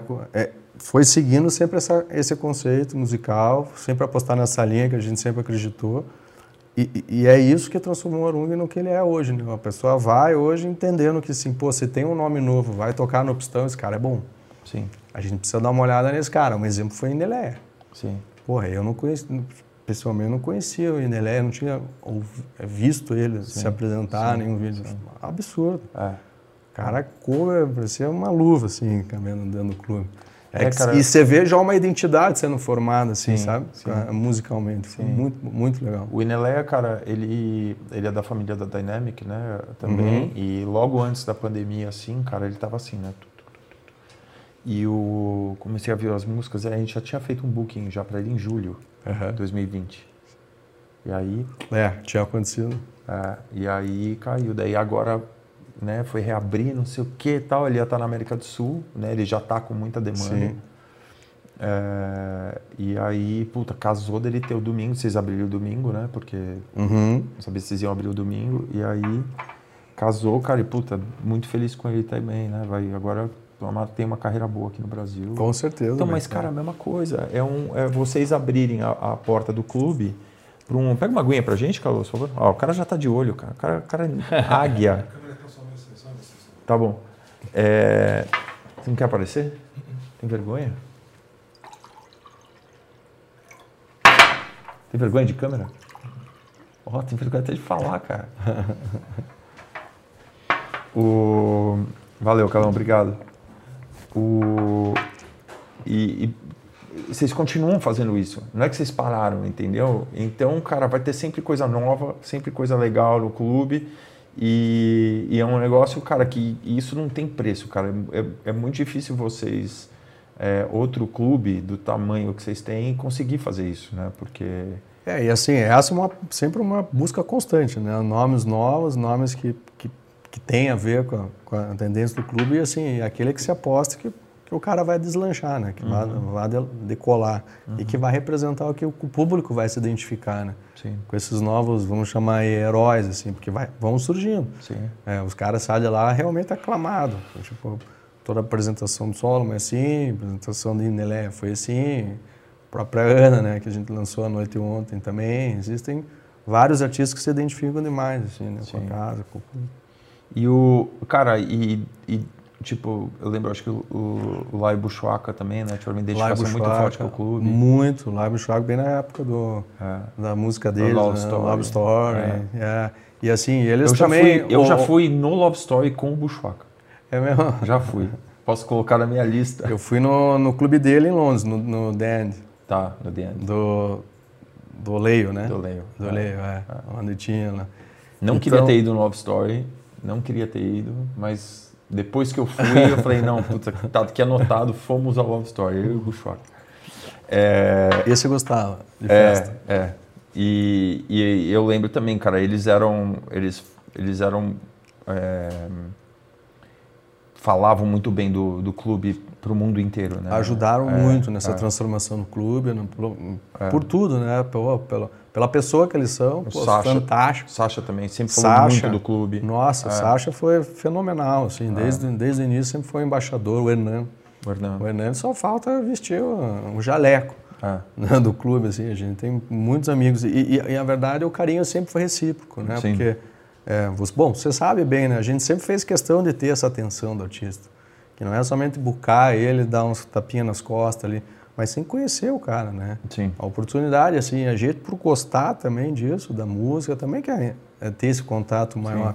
sim. Eu acho que o que sempre teve no clube, o que a gente sempre gostou de oferecer, é isso aí, assim, é uma experiência completa pro cara. E você poder jantar, conversar, explicar, contar a história do clube, o motivo, por que ele está ali, né, o que ele pode esperar, onde ele pode ir, porque às vezes o cara chega numa primeira vez sem é, percepção nenhuma, né? Assim, Sim, sim. Acaba não conhecendo ninguém também, então assim, você não você cria uma relação com o clube, mas não com as pessoas. Sim. E a gente sempre quis que, o quê? que essa relação fosse não só com o clube, mas conosco também, né? Então, assim, a gente é uma família. E, e essas atrações a gente convida para nós, como o Solomon é, Sim, né? Então, É que vocês, como clube, vocês podem ter uma relação mais pessoal com o cara, né? É. É, é mais fácil, assim, né? Sim. Tanto, tipo, puta, é, você, você quer... Você quer que o cara vá tocar num clube numa tal data, assim, né? Óbvio que vocês são um clube profissional, né? Vocês, vocês seguem os ritos é, necessários, mas é, vocês, você pode passar a mão no telefone, ligar para o Sasha e falar, ó, vem tocar tal Sim. dia aqui, entendeu? me ajude. É, daí ele vai falar, se ele quiser mesmo, ele vai falar, ó, marca tal data, desmarca aquilo lá que eu vou tocar no não sei o quê, porque eles são Sim. os CEOs das, empresas Claro. das empresas deles, né? Uhum. Então, e, e no caso, eu, meu papel é o agente, né? Eu sou subagente, eu falo com o agente que fala com o manager que fala com o artista. Sim. Então eu sou o, o gerente adjunto ali Não, da, mas da você, empresa. pô, sempre contribuiu, sempre teve uma maior, a gente sempre fala de você, né, cara? Sempre É. foi uma pessoa extraordinária com a gente, né? Sempre com uma amizade, uma sinceridade, um profissionalismo que todo mundo sempre é muito agradecido também. Sim, né, cara, porra, eu, eu, eu é, a minha relação com o clube, assim, é, sempre foi muito especial, assim, eu acho que começou com o Chris Lake. Chris é, Lake, é que o Chris uh -huh. é, começou a tocar lá. E esse assim, também, esse foi um que por, por um tempo. Muito tempo. Foi. Falou, sempre Sim. amou o clube, é. assim, né? E, e, também a música dele. A música. É. Afastou um pouco boa. e agora tá chegando Sim. mais perto, né, cara? A Sim. música dele, assim, hoje em dia, eu acho que é um cara que poderia tocar no clube, assim. Funcionaria, tá bem próximo ali. Não é mais é, é, um tech house assim que ele faz assim não é exatamente o que vocês fazem hoje em dia mas ele se, se aproximou mais uhum. do que era antes porque uma hora ficou também ele, ele foi para esse lado mas ele também não estava feliz cara. Não estava ele, ele ele ele fiz um podcast com ele online também. Ah fez? Foi bem legal a gente falando dessa época e e foi na época cara que ele fez uma música com o Steve Aoki que a música é boa, cara. A música não é aqueles eletro Sim. chiclete, sabe? É, a música é boa, chama Boneless a música. Foi ele, o Steve Aoki mais um outro cara, que eu não lembro quem fez a música. E aí, é, quando essas músicas ficam muito pop, eles colocam, fazem uma versão com vocal, né? Pra pôr na rádio, etc, né? E aí ele foi tocar num festival que tava o Steve Aoki lá tocando e o Steve Aoki chamou ele para ir no palco para tocar a música dele e a mulher cantando e ele lá no palco, aquelas coisas bem EDM, Sim. todo mundo pulando, ele sem camisa, bolo, bolo sei o que, que ele falou assim, cara, o que, que eu tô fazendo aqui, cara? Não é isso aqui que eu quero, né? tipo, e ele foi lá, deu três passos para trás, falou, começou a escrever música de house, assim, né? Que daí ele escreveu aquela Turn Off the Lights, que é a música que ele mais tem orgulho, assim, de já ter feito na vida, ele falou. É, essa é boa. É, e e aí ele voltou para essa, essa essência dele e, cara, começou a fazer sucesso, mais sucesso do que ele já fez na vida antes.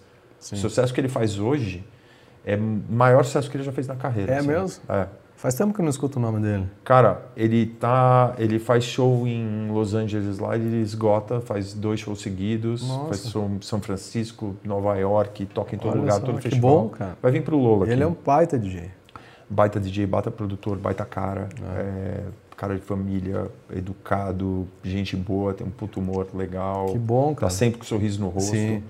É, é isso é importante. É. Tem um DJ desse jeito. Sempre agradecido. É, Virou meu amigo é, pessoal, cara. Eu até sim. nem trabalho com ele mais. Ele trabalha até com, com outros agentes aqui no Brasil, uhum. mas é, a gente continua amigo. Ele vem no Brasil, a gente janta junto e, e foi um dos caras que ficou mais meu amigo, assim. Às que vezes legal. quando todos os percalços que eu tive na minha vida profissional, às vezes eu ligava para ele, falava, meu, o que, que eu faço, sabe assim, um cara, porque é o cara que ele mudou da Inglaterra para os Estados Unidos e, e, ficou dentro ali, bem no olho do furacão ali do entretenimento dos Estados uhum. Unidos ali, né? Porque a empresa que ele foi para lá, para os Estados Unidos, para que cuidava da carreira dele, é, era a mesma empresa que cuidava do Dead Mouse, do Calvin Harris, esses caras, né? E eles ficaram gigantes lá nos Estados Unidos. Imagina. Né, eles entraram dentro da, da Live Nation, montaram uma empresa chamada Rock Nation, que cuidava das coisas do Jay-Z, Rihanna, os caras ficaram muito grandes. Aí E o Calvin Harris e o Dead Mouse também, muito grandes. É, daí...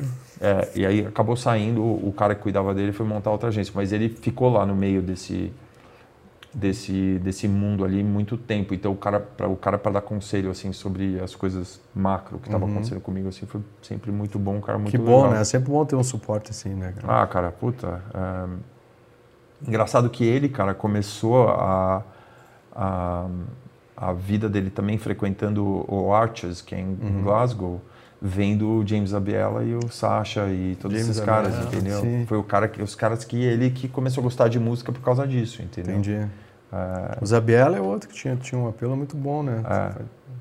Era um puta DJ muito Era um puta DJ, desenvolvia equipamento para pai, né? Não sei é, se aí na, é. até aquele próprio efeito, né? Ele, o FX, uhum. né? Era um gênio, né? Um gênio. É, vai ser o maior DJ do mundo, isso aqui, mas eu acho que o que faltava para ele, eu acho que era mais musicalidade. Era assim, musicalidade. Né? É, os sets assim dele, assim, era sempre uma coisa. Uma coisa que eu sinto um pouco no Richie Houghton também, com todo respeito ao pois Richie. É. É, tem toda essa coisa, ele é um artista é, vanguardista, aquela coisa, né? Puta, cara, o cara tá sempre vendo o mundo 10 anos na frente. E só que também, às vezes, musicalmente, assim, às vezes ele faz um set, faz uma puta entrega, às vezes a experiência é um é. pouco quadrada. Assim. É, eu acho que às vezes ele quer inventar um pouco mais Isso. de moda, ele fica mexendo demais na é, música. É. não deixa, é muito efeito. É, que os né? Você acaba... Exato. É. Então a música não consegue desenvolver, Sim. né? Você fica ali toda hora mexendo efeito, montando, desmontando. A música acaba... é, que é soar muito diferente dos outros. É, né? é, soar diferente, mas obviamente ele tem um apelo muito grande, arrasta gente.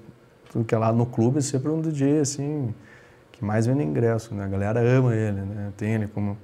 Mas realmente, pessoalmente, musicalmente, realmente eu, eu sinto falta disso também, né? assim, é, A experiência de da- coisa. dessa entrega um pouco mais musical, assim. Engraçado que o, o Sasha sempre teve essa preocupação de é, das pessoas, porque antigamente ele ele tinha umas músicas que ninguém tinha, É. então ninguém conseguia. Você leu um livro já que chama, chama- tem um livro que um jornalista escreveu chama Brandon não sei o que. Eu li um pouco o, e-book, né? chama God is a DJ and he warms up for Sasha. É, não- não- É interessante. É, Mostra, cara, é um jornalista que no começo da carreira do Sasha, quando ele fazia muito sucesso na, na Grã-Bretanha, que ele começou viajava, na Hacienda, né? é, ele viajava com o Sasha, cara, no, no, no continente inteiro, cara, a Inglaterra inteira. Ele ia de carro. Tinha cara que andava sete horas de carro porque o Sasha ia tocar tal cidade, Sim. ficava lá, depois voltava pro trabalho, não sei o que e tal. Então conta, conta como foram todas essas viagens, conhecendo as pessoas que seguiam, que o Sasha era um Sim. era um deus na época, né? É, Son of God, né? Que eles chamavam É. ele, né? Era um cara que tinha um status, assim, que hoje em dia eu nem sei qual status é esse, assim, se fosse no mundo de hoje, com, Sim. proporcionalmente ao mundo de É. hoje, né? E, e ele era um cara que tinha muita preocupação que as pessoas, que os outros DJs que fossem tocar não soassem que nem ele. Então teve uma época que ele começou a viajar com o computador, lembra? Que ele É, levava, ele uma- tocou no, no, no- é, levava um iMac para gig, porque é. ele pegava, jogava no ele Ableton criou, lá. é, ele criou um próprio Tinha, Move, é, tinha. é, Movement. um Ele tinha um né? console que era um dele. console. Tem uma foto do mergulhão muito famosa, que É, é. uma foto dessa. E, e porque o cara queria sempre manipular a música para música para ninguém ficar Isso. É, para ninguém ser tipo o cara pegar as músicas que ele toca foram lá porque o pessoal começou a ter acesso a essas músicas né? Exato. é isso aí ó Brandon Blood Aí, ó. God is a D- Então, DJ, tem but até he uma- only- but he only warms up for Sasha. muito bom O que eu assisti foi um documentário muito bacana dele e do Digweed, né? Que eles viajam nos Estados Unidos de ônibus. Daquele documentário Não assisti da, da Nora Explosion. Veja esse. ah, esse é Northern muito Exposure é, eu lembro eu tinha o CD É, o então, que eles é. lançaram. Pô, essa Sei. coletânea é do cacete, eu tive várias.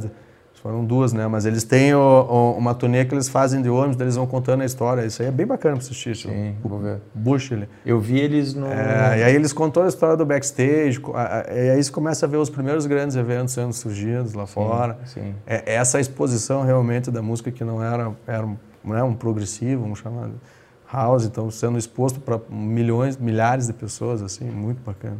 Eu fui ver eles na esse show deles na Twilo, que eles tinham uma residência na Twilo em Nova York. Às sextas-feiras, acho que uma sexta-feira a cada 15 dias ou um mês. E, e eles faziam sexta-feira lá, fui lá ver eles tocar uma vez em Nova York. Legal. Esse show do Northern Exposure deles, assim, também, que era muito legal. É, foi uma coletânea muito bem difundida, explodida. Como né? foi eles no, no Arung? Foi The muito Festival? bacana. É. Foi, ah, assim, não- a gente para ter essa percepção, né? Porque você está ali trabalhando, você está cheio de Sim. coisas para resolver, então é difícil de você realmente parar para prestar atenção na música, no set. Então você está ali emocionado com aquele momento todo. Mas obviamente foi aclamado demais por todo mundo, né? Tocaram demais, gostaram demais. É, pena que não foi no clube para ter essa primeira experiência, foi no Day Festival, que também Mas não foi por Obviamente- falta de tentativa, É. né? Não ter no clube, né? não foi falta de tentativa, não foi Nossa. fácil. E não é ainda falta de tentativa, né? A gente ainda tem essa, essa vontade né, de fazer isso, mas é, eles foram demais. Assim, os dois se identificam muito com o clube, né? Então acho que quando eles tocam junto ainda, assim, que eles conseguem se mesclar, mesmo depois de um longo tempo parado, né? Eles ficaram acho que, acho que uns quatro anos mais ou menos. Acho que, agora, acho que agora o legal deles, cara, é que eles é, agora estão no momento da carreira que eles. é, que eles. Obrigado, Carlos. O, que eles estão talvez diminuíram um pouco de tamanho, né? Porque óbvio que Sim. né, artista Não novo vai consegue, chegando é, e tal. é. Então agora eles juntando, eles ganham uma Sim. força maior do que eles É. do que eles têm no momento, assim, Exato. talvez, né, cara? Mas assim, acho que público nunca perdem, né? Não, tipo assim, não. pô, a gente vê pela programação que a gente lançou, né? A Sim. gente tem a noite do Sasha, é sempre a noite mais hypada. Sim, Sempre. Sei. É sempre a noite mais hypada, não só de ingresso, de qualidade pública. Sim. Então, assim, a gente vê muita diferenciação. Até quem pega camarote, quem compra ingresso. Você vê que traz um público bem das antigas, assim, um público Sim. qualificado. É sempre uma boa como, noite. Como né, começou a história do Arung Day Festival? Day Festival foi em 2014. Uhum. Né? Primeiro, a gente sempre teve a, a, a ideia e a vontade de fazer um festival tá. né, do Arung, mas nunca achava um lugar. Ah, esqueci de falar que eu queria falar com vocês do aquele clube lá, cara, que vocês montaram, Blue, como é que chama? Ah, o Blue Coast. Blue não Coast. foi o nosso. Não, não, não eram sócios? Não, foi, foi um... Ajudava na administração, era de um sócio né, em comum, que era o Roberto né, Castanhar. Tinha certeza que vocês eram sócios? Não, não era sócio. Era ah, sócio tá. dos eventos, vamos chamar tá, assim. Tá. Tinha uma participação dos eventos ali, Tá, né? entendi. Que rolava. E vocês fazia, mencionar? Fazia só é que eu a gestão. Lembrei, eu levei, que levou o Charan. Valley, né? É. É. Levou a Charan ali uma, uma, é. uma noite, primeira Tinha vez. uma subida, né? É uma subida. É que o lugar era é. Paradisíaco, só que Bonito. aquele lugar que você fala, tudo bem, mas como é que as pessoas o chegam? Né? É horroroso. É, é uma festa horrorosa. Assim, e até entendendo todos esses motivos, que assim, nunca houve uma sociedade, né? Entendi. Houve só uma contribuição né, com, com, o projeto lá, através de bookings e através de marketing, promoção, Sim. que também durou muito pouco. O que, que tem lá hoje? É. Não tem mais nada. Tem nada. É, foi, foi durante esse período. E acabou. Daí ia ter um tal de teleférico também que ia ligar as pessoas, e, mas não tem mais nada. Não, é difícil. É, um, um, difícil acesso para o público não tem como virar tem nada, como, né? Tem como. É. Hoje em dia a gente. Que é, de salto. é, não, a gente é. sabe como, é, o que, que um evento demanda, né? É. Bom, então, voltando ali, em 2014, a gente sempre pô, queria ter, e, e, esse mesmo tempo a pedreira estava por seis anos fechada. Então é até um caso bem assim, comum que tem com o clube, né? Por que fechada? Porque ela está. Hoje é centro da cidade. Antigamente não, né? Se chamava ah, Pedreira Paulo Leminski. E a Pedreira Paulo Leminski sempre é o lugar, a referência de Curitiba. Porque a gente cresceu lá. Né? Os primeiros shows que a gente vai, foi shows de rock. Né? Pô, bandas internacionais, CDC, Eric Clapton, Elton John, todo mundo, Paul McCartney, todo mundo já tocou na pedreira, assim, pô, shows nacionais. Né? Creamfields. Creamfields, 2004, 2004. o Groove Armada. Sim, tava lá. É, tava, 2004. 2005 foi o Creamfields no Autódromo. Foi o show full do Groove Armada, né? é, com a banda full. inteira, cara, uhum. foi animal. Aí, e daí, é, nesse meio tempo, saiu, saiu né, a licitação e quem a empresa que ganhou a licitação foi de um amigo nosso de infância também, do Patrick Cornels, que é de Curitiba, que faz grandes eventos lá também com a, com a empresa dele, Planeta Brasil. E através dessa proximidade a gente falou, pô, vamos fazer um Arum Day Festival lá, vamos fazer uma festa do Arum e até para definir o nome, pô, mas pera lá, vamos, aí fomos ver direito o evento, tava todo mundo viajando, era a época de, né? acabou indo meio que no susto, assim, sabe? Isso aí. Acabou, vamos lá, vamos confirmar, tem uma data, buca os DJs que eram para Arung, e daí não, repito, não é no Arung, é no Day Festival, e aí o, o, começou a acontecer, assim, o, uhum. a primeira edição. A gente sentou, falou, vamos fazer um festival, né, vai ser nesse formato no começo, né, inclusive é, é, foi assim uma primeira aposta porque a gente não trabalhava de dia, né, e quando veio as determinações, falou, ah, não, vocês só podem trabalhar de dia. E aí foi o nosso primeiro susto. A gente falou, pô, peraí, a gente nunca operou de dia. E aí? Daí todo mundo perguntou, ah, o que que muda? Tudo, cara. Tudo, porque, pô, você não sabe qual é o consumo do cara de dia, você não sabe, pô, ingressos, como que é de dia, porque você está concorrendo com outras coisas, por exemplo, Balneário Camboriú de dia é difícil, você está concorrendo com praia. Tudo bem, ah, tal dia está nublado, e se tiver sol? Galera quer praia, quer azaração, quer se divertir e sair à noite. Então, claro, assim, o claro. dia tem suas particularidades. Sim. As pessoas poderem chegar, pessoa, né? É uma coisa então, que não tem no Brasil muita cultura, né? É, não tem uma cultura. Porém, a pedreira Paulo Leminski, ela é feita por dia, né? Então, assim, existia determinação que a gente podia até uma hora da manhã. Então a gente falou, cacete, vamos ter que aprender a operar de dia. E eu sempre tive essa percepção que de dia, cara, o povo nunca sabe que hora chegar. É difícil, né? De, de, de, de noite você fala, almoço, não, pera lá, almoço. 11 a 11 e meia, é, 11 meia-noite. É. Isso aí é o famoso. Só que o de dia todo mundo, pô, e aí, que hora você vai? Você vai cedo? depois do almoço. Você vai almoçar, você vai é. de tarde, só. Então, as primeiras edições nós começou a encher muito tarde. Que o povo chegava ali 5, 6, e daí, pô, aquela mesma coisa do DJ Narung. Ah, reclamou que parou às 6. Daí parava uma da manhã, Né? Então, e o Arunga de Fest começou a crescer, a gente começou a fazer campanha que nem o Arunga, ó, vamos trazer mais atração, então é, vamos trazer as pessoas mais cedo, vamos fazer uma campanha, então ano a ano, né, o, o Day Festival levou aí, três anos para conseguir se consolidar, assim, né, como negócio também e como que é o prazo de é, festival. É, né? o prazo de empresa também, o prazo de festival. É, assim, cara, né? festival fala, primeiro ano você perde, se tudo der certo. É. Primeiro ano você perde, segundo ano você empata, terceiro ano você ganha dinheiro. Assim. Se tudo É. der certo. E foi isso que aconteceu, né? É. Primeiro ano você fala assim, eu quero perder o mínimo possível. Que na verdade você fala perder, mas não é perder, é investir. Sim, sim. Porque para você ganhar dinheiro à noite é fácil, só você menos banheiro, menos segura decoração, deixa sem som, não, esse aqui não, põe um mas não é isso que você quer, né? Você quer a longevidade. sim, Pra você sim. ter longevidade precisa ter Causar uma boa conceito. impressão. é. Então você precisa oferecer algo, né? Então e, e ainda e- mais e vocês estão sempre- representando a marca, né? Exato. É Então, vocês, a- o público sempre tem aquela sensação que estava sobrando algo a mais, que você fez algo muito grandioso por um dia só, que é a mesma percepção que tem-se hoje, né? Uhum. Então, hoje todo mundo fala, pô, não, acredito que vocês levantam toda aquela estrutura para funcionar durante um dia só, por que, que vocês não abrem um segundo? E é aí que eu entro sempre naquele ponto, que às vezes tem dois, parece que não tem nenhum, né? Então o povo sempre entra naquela percepção qual dia eu vou. E se você for ver ao longo dos anos, assim, os festivais realmente que acontecem, eles, o- o- aquele que tem aquela data marcada, ele, ele acaba sendo referência, né, cara? Sim. E o Day Festival a gente tornou ele assim, né? Então a gente tem dentro do Arung a gente tem os outros produtos, que é o Arung Tour, também que a gente faz festa pelo Brasil. Agora Day Festival, com esse nome, ele é genuíno em Curitiba, na Pedreira, né? Então, e é aí que a gente conseguiu ser anualmente com que todo mundo, pô, o melhor dia do ano, o melhor dia do ano, Uhum. vamos para Pedreira. E é algo que a gente, sim, esse ano vai apresentar uma experiência, o ano que vem, né? Bem, bem maior, bem mais imersiva, assim, também. E vocês tiveram que remarcar quantas vezes? Cara, olha, três vezes. Porque era abril de 2020. É que às vezes eu penso, olha, porque às vezes eu tenho um Arung e tenho. Sim. A gente, são todos dois eventos do Arung, né? A gente ficou Sim. remarcando. E mais o Day Fest duas vezes. O- o- a pandemia aconteceu 35 dias antes do Day Fest. 35 dias antes do Day Fest. Então, assim, pô, você lá com quase 10 mil clientes para atender 35 dias depois, com um festival desse tamanho.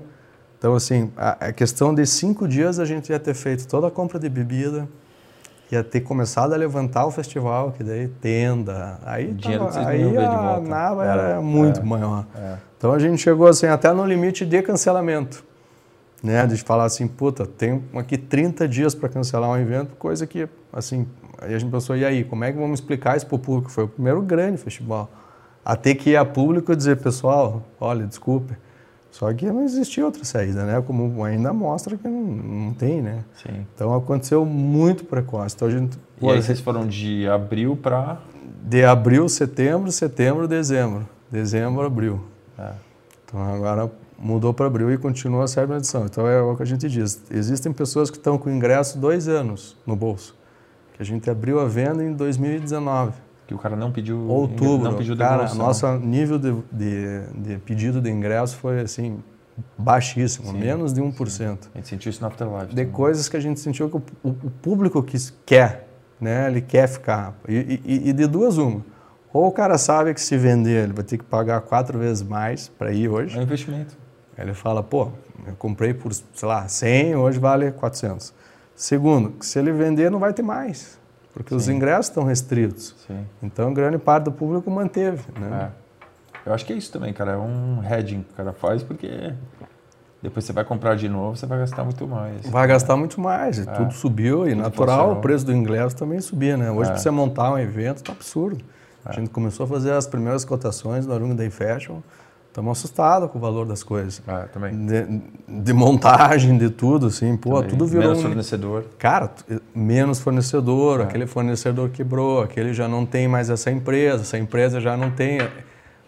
Ele já tem acordo. E outra coisa que está acontecendo, talvez o mercado de São Paulo aqui também, né? Assim, o mercado do Sul específico, aglomerou, aglomeraram né, os eventos. Então, vão ter muitos num período só.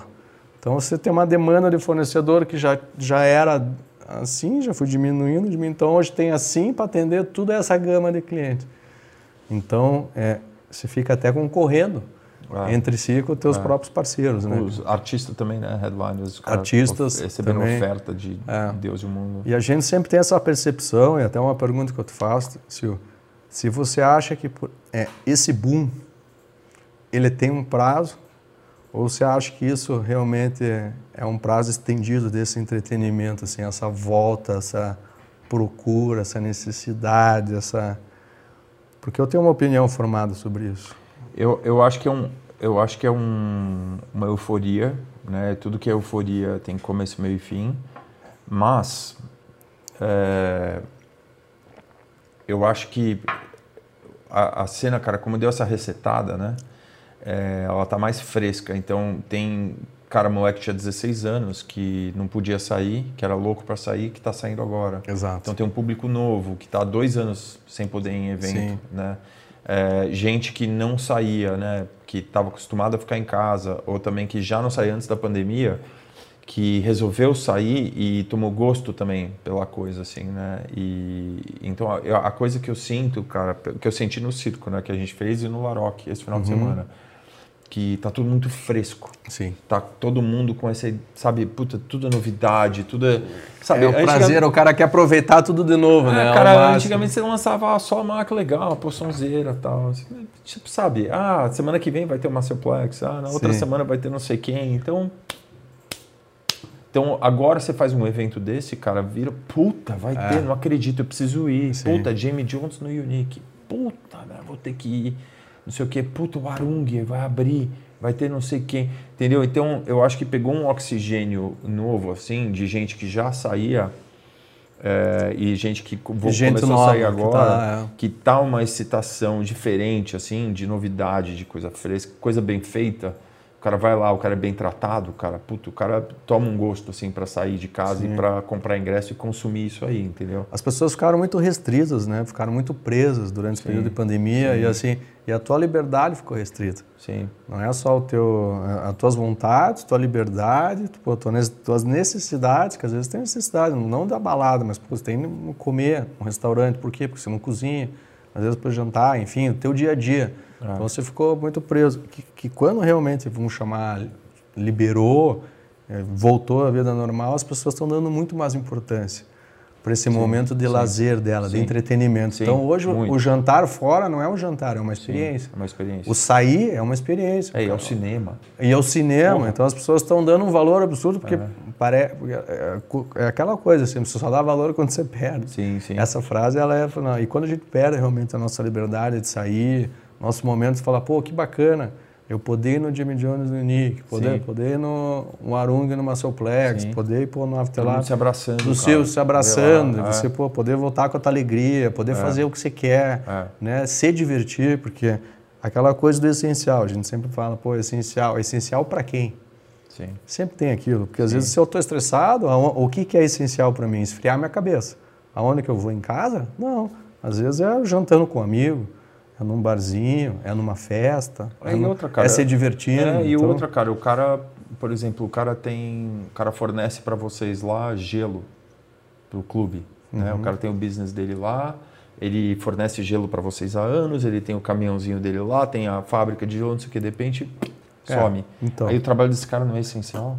Como é que o cara vai alimentar? Exato, é o que a gente diz. O cara vai alimentar a família dele como, né? Ah, então, e... desculpa, teu trabalho não é essencial, então você vai passar fome. Filho. Exato, é essencial para é. quem? Então sempre é. ficou isso, né? E assim, e durante todo esse período aí né, de pandemia, a gente sempre aprendeu muita coisa, né? Assim, primeiro que assim, é, desde o início, era muito difícil também a gente ficar cobrando, e pelo menos a gente sempre teve essa postura no clube, e, e por esse motivo a gente sempre permaneceu fechado, de entender que, cara, é muito novo para todo mundo saber lidar com isso. E você, no papel de um governante, tem que pensar assim: você daria autorização para esse cara abrir?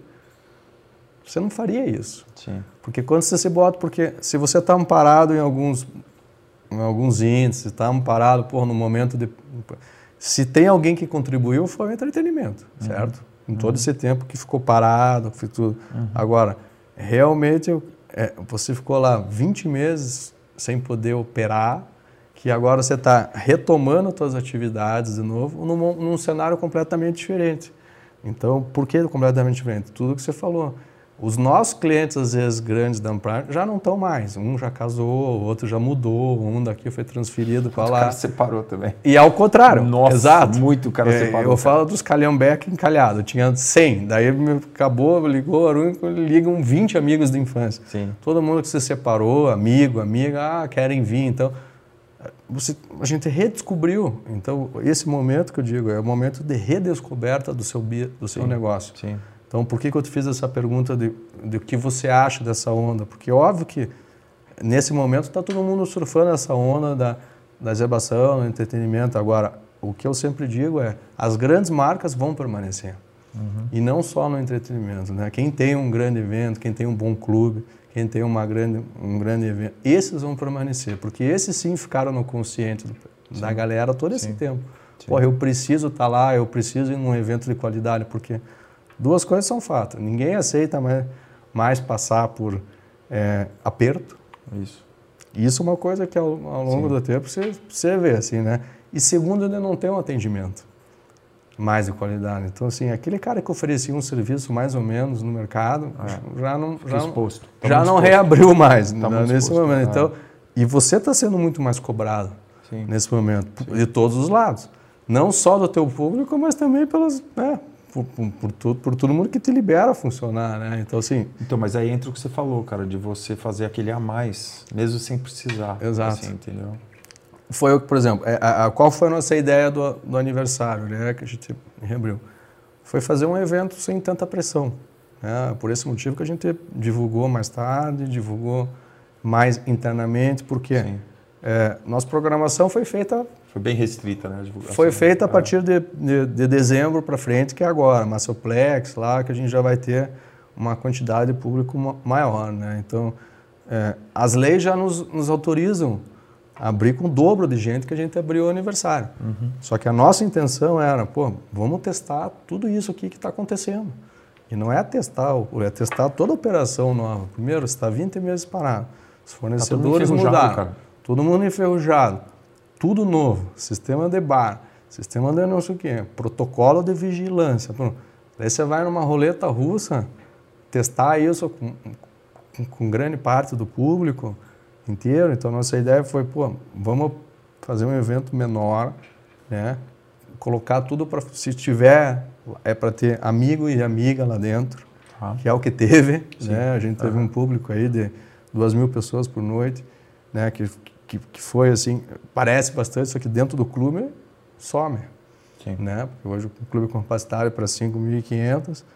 Claro que a gente nunca operou com essa. A gente gosta de operar sempre com uma quantidade menor de gente, porque para gerar conforto. E as pessoas pedem isso, né? Porque sim, sim. o que você tem sempre que se preocupar é com o teu faturamento, não com a quantidade de gente lá dentro. Eu, eu tive é. uma vez lá que tava. Eu nunca tinha visto o clube daquele jeito, assim. É ali fora, cara, na área entre o garden e o bar, não dava pra andar. Tá muito... Lá em cima nem se fala. Assim. Qual o dia do Pô, Art cara, Department? Eu não lembro, foi aniversário. Foi aniversário. Aniversário. Era um aniversário muito forte lá, eu lembro. Tem noite que às vezes você acaba É. perdendo o controle e Sim. assim, e nunca é a intenção. A gente Sim, sempre se preocupa sim. demais, Não, demais, mas às vezes demais. é muita emoção. É. Muito, muito cara que resolve ir, que, que você não consegue falar não. E, e Silvio, você faz evento, você sabe que as coisas que acontecem sempre de última hora. Sim, Tanto em termos de planilha, quanto em termos de público. total. É, total. são as duas coisas que tem que cuidar, porque é de última hora que aparece um amigo que está com amigo que está com amigo, a outro patrocinador que veio com mais não sei quem. Mulheres que na praia que querem É, entrar um- aí, aí você não fala- consegue administrar. E aí, É. né, e todo mundo junto, sócios e feta, acaba Esse palco ainda vai ter mais, né? É isso?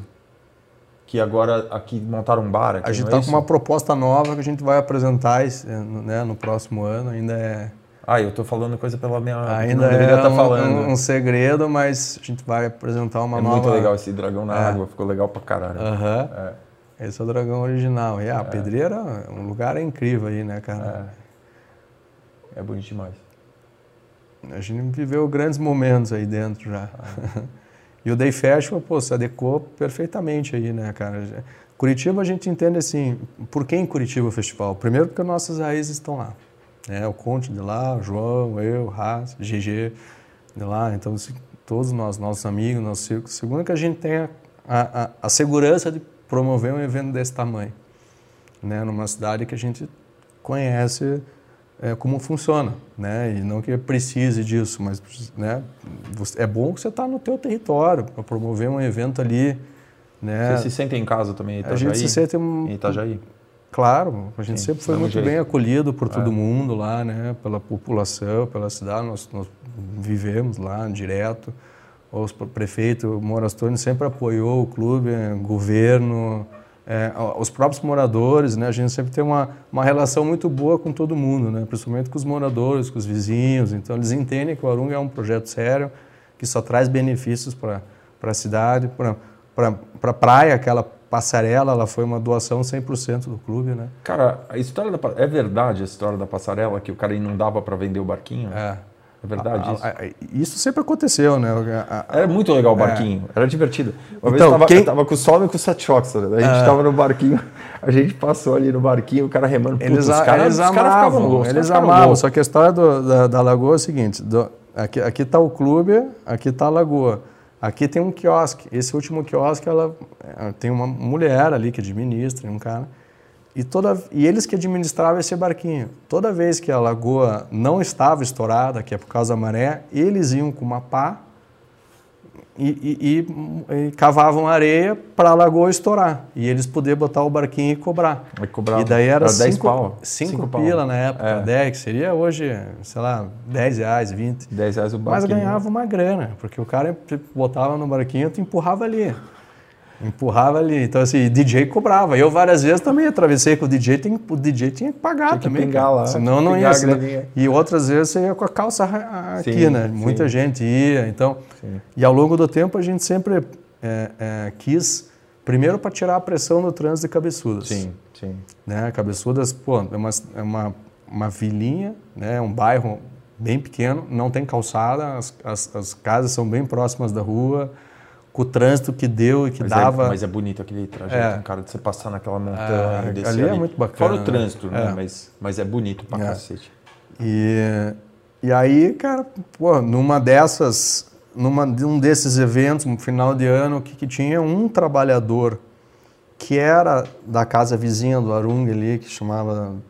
É, nem me lembro o nome agora, é, não me lembro o nome que chamava ali, o outro clube, que era do lado do Belvedere. Kiwi? Não, era do lado do Willy, era um outro clube. Um bar de praia ali. Uhum. Galeras. Galeras. Galeras. Era um garçom que trabalhava lá. Galeras Beach Bar. E esse garçom, ele estava esperando para atravessar de barquinho. Daí a fila estava grande, ele não queria pagar, ele falou, eu vou nadando. Chamava-se Lindomar. E daí ele foi nadando, o cara se afogou, porque acho que o cara estava chumbado e acabou falecendo. Nesse dia, pô, virou manchete. Por quê? Porque daí associaram ao que? Ao Arung, que estava aberto. Acharam que era um cara do clube. A, a é. Que estava aberto, porque daí a galera estava transitando, só que isso era final de ano, todos os clubes estavam abertos, não são Arung. E depois viram que era um, um, trabalhador que não nada tinha a ver com o clube, e sim com o negócio. E através disso e dessa mídia que o projeto da Ponte Pencil, que a gente já tinha apresentado. Ficamos anos e anos tentando doar, doar, e você não pode doar, porque não existe na lei uma lei de doação.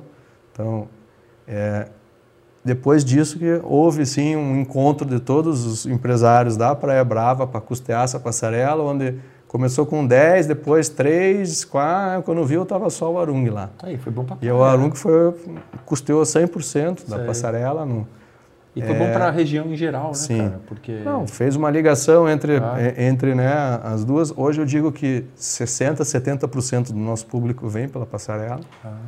Eliminou o trânsito?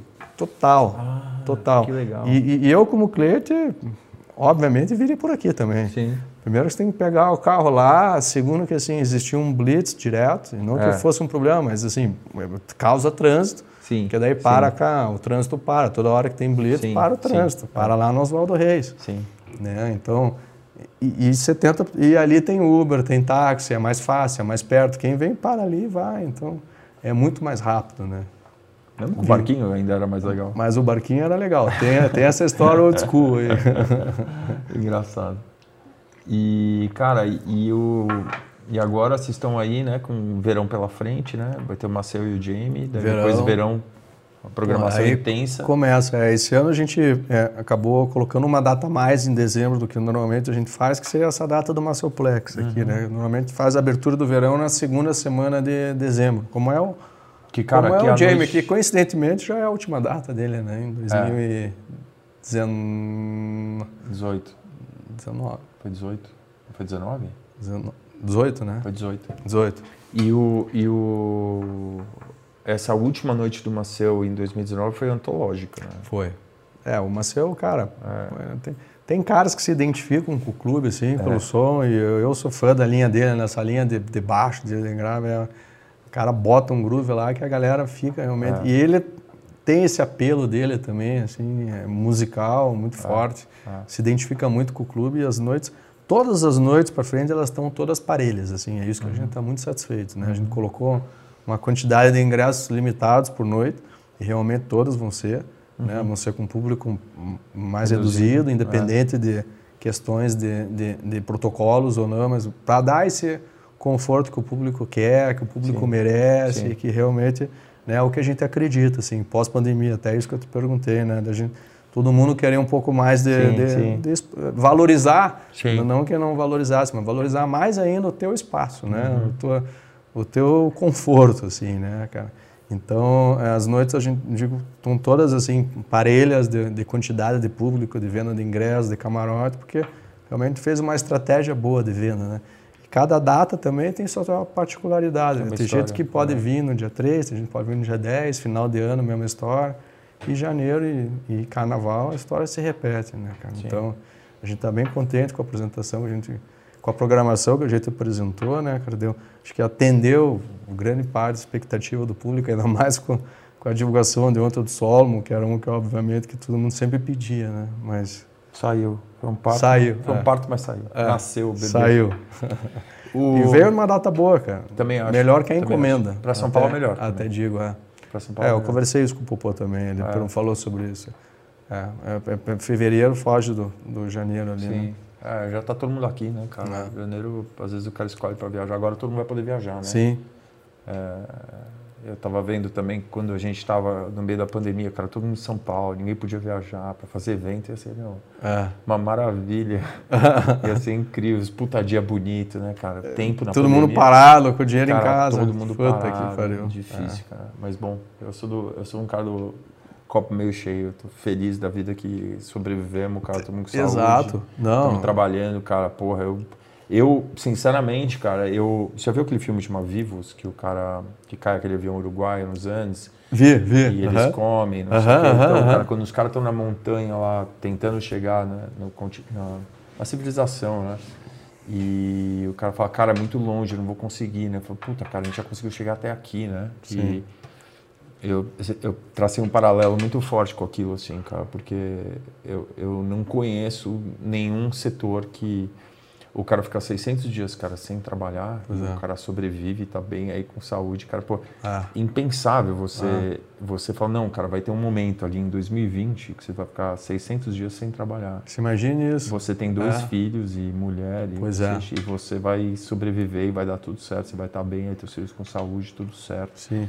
e Mas é aquela célebre frase, né, Silvio? Todo mundo, quando você chega no, vamos chamar, fundo né, do negócio, você pô, sabe que teu limite está ali, né? E se você realmente conseguiu sair da borda, é, pô, é, sai muito forte cara você sai muito Você mais sai muito fortalecido. É. né? Eu acho que todo esse setor do entretenimento saiu fortalecido, Saiu, né? saiu. Saiu machucado, Sim. isso é natural, Sim. qualquer empresa, né? Isso aí, agora, você saiu fortalecido. Sim. E eu te digo mais, assim, eu tenho uma, a percepção eh, de, de valorização de marca, a marca cresceu, sim porque ela respeitou, né? Vocês também têm a mesma eh, determinação, né? Sempre tiveram, nunca, né? sempre foram esperar o momento certo de voltar, de agir, de você operar, né? Então eu acho que é, é nisso que a gente tem que acreditar, né? Que a gente ao mesmo tempo Sim. fez a coisa certa, buscou outras coisas. sim Eu acho que, né, do teu lado pessoal, acho que aqui deve ter sido um uma- total um- total não teria feito se não não se teria fosse, feito, é. né, cara? Então É. acho que, pô, aí ó, algo muito bacana, né? Até parabenizando aí mais uma vez você pelo,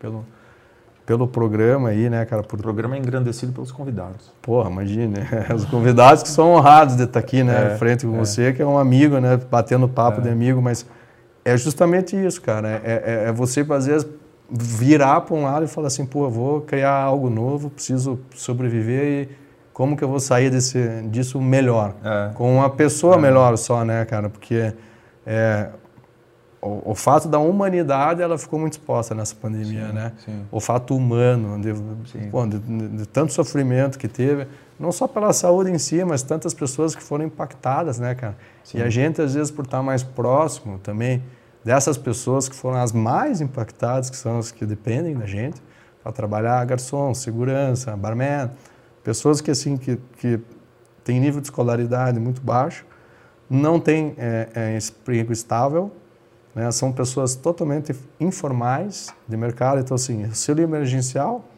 não consegue. Empréstimo, nem conta consegue. tem. É. Então, assim, pô, às vezes segurança, trabalhava no Arum e daí segundo, saía, já ia para o shopping, shopping já ia para a escola, da escola, tudo parou.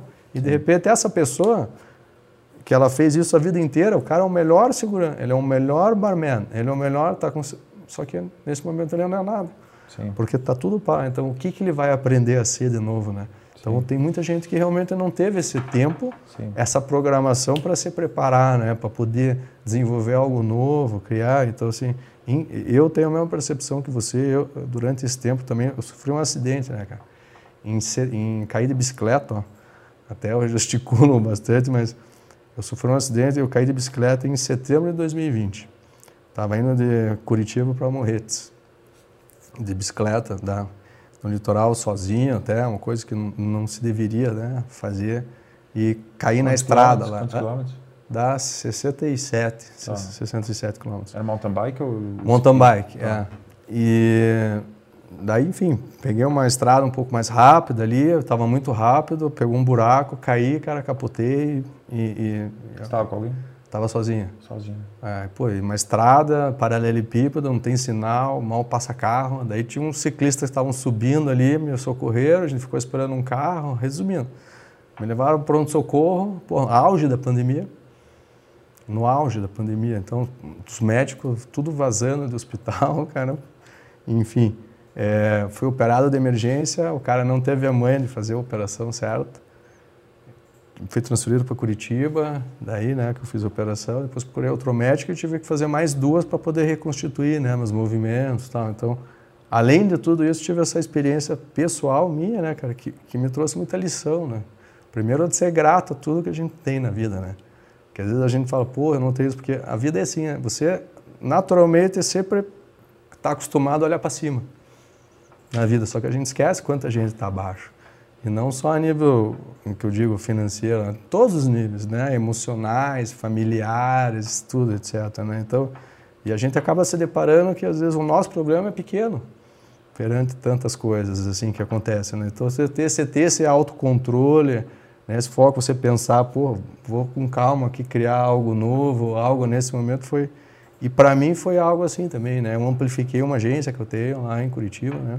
Uma agência de marketing e que trabalha com branding também, a gente trabalha com mercado imobiliário. Uhum. E foi um tempo que, com o entretenimento parado, eu também pude me voltar a ela, assim, né? Poder desenvolver mais coisas que eu sempre gostei. Uhum. Trabalhar com marketing, com, com, com consumo, né? Com criação de marcas e conceitos. Então, essa pandemia me trouxe também essa essa, essa nova atividade assim que que está sendo muito prazerosa. Né? É, cara, uma coisa que eu aprendi assim, cara, é nunca reclamar da vida. É. Porque, cara, principalmente aqui, assim, né? Tem um, um, um grande amigo meu que veio aqui, que chama, o nome dele é Léo Apovian. Ele foi é, esquiador, ele esquiou em Olimpíada, foi um dos únicos, acho que foi o único da história que foi esquiar slalom gigante em Olimpíada de inverno, né? Ele foi na Olimpíada de Nagano, eu acho, ele era o único, único da delegação uma bandeira do Brasil, tava ele, o técnico e mais um outro cara lá, e ele segurando a bandeira, assim, cara. E ele e ele esquiou tal, foi lá, fez duas Olimpíadas, Campeonato Mundial, etc. Tal. Daí ele é muito competitivo. Uma hora ele viu que ele não ia é, ser competitivo no meio, tal. Teve uma carreira muito de sucesso, né, como esquiador, é, como era brasileiro. Sim. Mas ele resolveu aposentar. E aí um ano depois o cara estava em Las Lenhas esquiando, ele sofreu um acidente terrível, cara. A perna dele basicamente Puta. virou para trás assim. O, Ah, isso que é foda. é, ele falou que o osso da perna foi como uma toalha que você torce, sabe? Assim, o Nossa. osso assim, fez assim.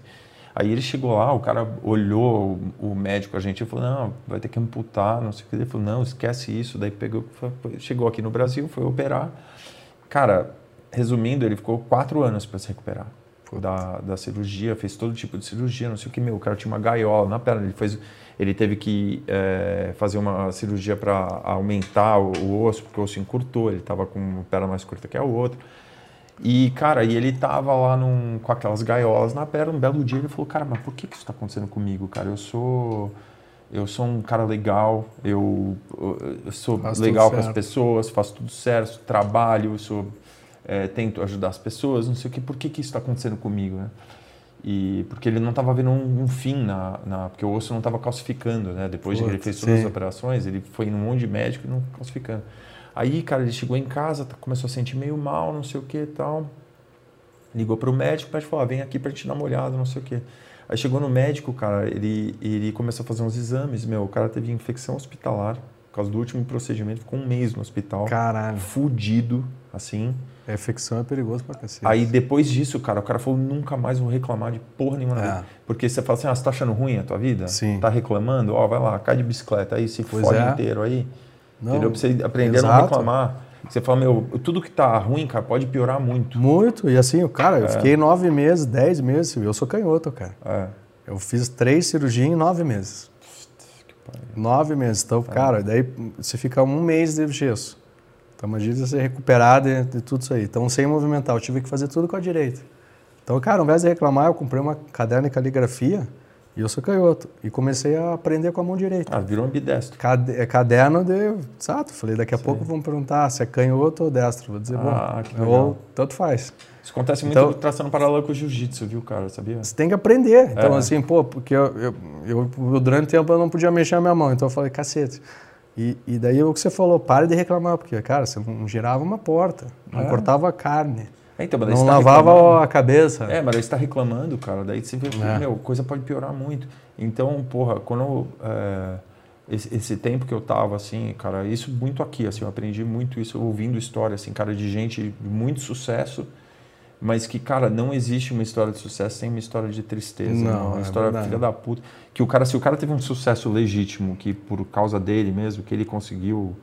é, chegar num ponto de sucesso da vida, cara, tem uma história de tristeza Sim. enorme por trás, assim, Sim. coisa que ele se fudeu. É normal. Pô, o sucesso ele, pô, ele traz um monte de coisa É. junto, né, cara? E anterior a isso também, né? Então essa porrada que você toma, assim, às vezes é um aprendizado, assim, né, cara? Exato. Porra, a gente ter passado por isso aí, tá bem vivo aqui, porra. É. Cara, tá e hoje uma... a gente dá muito mais valor, né? Até dentro do nosso negócio, você também analisa ele de outra maneira, né? Sim, Então, pô, hoje você é bem mais precavido, também calculando riscos, sim. né? Sempre com medo de novo de disparar, que Sim, coisas que, né? sim. então, mas trouxe sim uma nova visão. Acho que assim, até um novo formato de trabalhar, porque é o- é Uhum. um jeito de você recomeçar. Sim. E você vai ter que reaprender isso, né, É. cara? Eu vejo, porque é, a gente está redescobrindo como vai ser esse comportamento do público. Uhum. Se você fala, pô, mas sempre foi assim, às vezes o que sempre não funciona mais hoje. Não funciona, cara. Então é, é, é aí que, assim, eu acho que é- a gente precisa um tempo de maturação do negócio, aí uns cinco Passar meses. essa euforia aí. Isso. É, daí sim você poder Depois vir dar um que que diagnóstico aconteceu, do que, que é que o teu acontecer. negócio, do É. que é o mercado, do que os festivais, do que os clubes, do que as, de como vai se formar. Claro que o teu trabalho continua, mas assim, para você ainda formar a, a- a- é, opinião a respeito de como o mercado vai se posicionar, é, um- é um momento ainda de você É, estudando. vamos ver os grandes eventos aí, né? Vai ter Lola ano que vem, Sim. né? E É, teve, o teve, 2022 vai teve ser... Fórmula 1, né, cara? Fórmula 1 é Bom, enorme, Copa né, do? Mundo, eleição, né? Então, assim, Copa do Mundo, eleição. O ano, Sim. que, o ano que vem é, é com, fora com todos os grandes eventos que tem. Então, 2022 Rock in realmente. Rio. Rock in Rio. Ano que vem vai ser foda. Vai. Vai ser um calendário bem. Enfim, bro. Porra, Amanhã vamos lá no Expo, né? Que hora você vai? vamos. Que hora você é, vai? 8 amanhã? horas. Amanhã às 8 da noite? É, o teu. Puta, eu vou 11 da manhã, a gente não vai Ah, o teu de manhã. É. É. Mas acho que, cara, pela estrutura ali, eu vi que vai ser legal, né? Vai ser cara? legal, vai ser legal. Você conhece? Então. O lugar eu conheço bem. E conheço muito bem o Floss e o Rodolfo Sim, que sim, fazem sim, lá. sim. E o, e o lugar eu já fiz um monte de evento lá. É, É? bem bacana. Legal. Áudio. é. Fiz no, no passado aí, né? Sim. A gente fez o evento lá de, quer dizer, o Du e o Popô fizeram do evento, o BJJ Bet, que era o evento de Ah, jiu-jitsu, foi lá. Que era só de streaming, né? Mas, Eu mas vi. foi lá. Bem Legal. Obrigadão, bro. Porra, senhor. Papo sensacional. Sempre. Valeu, cara. Obrigado, valeu demais. Bom, o próximo, vamos tentar marcar um próximo aí. Vamos, cara, quando se quiser, meu. Foi É. um prazer aí, meu irmão. Sempre que se quiser. É aí. nóis.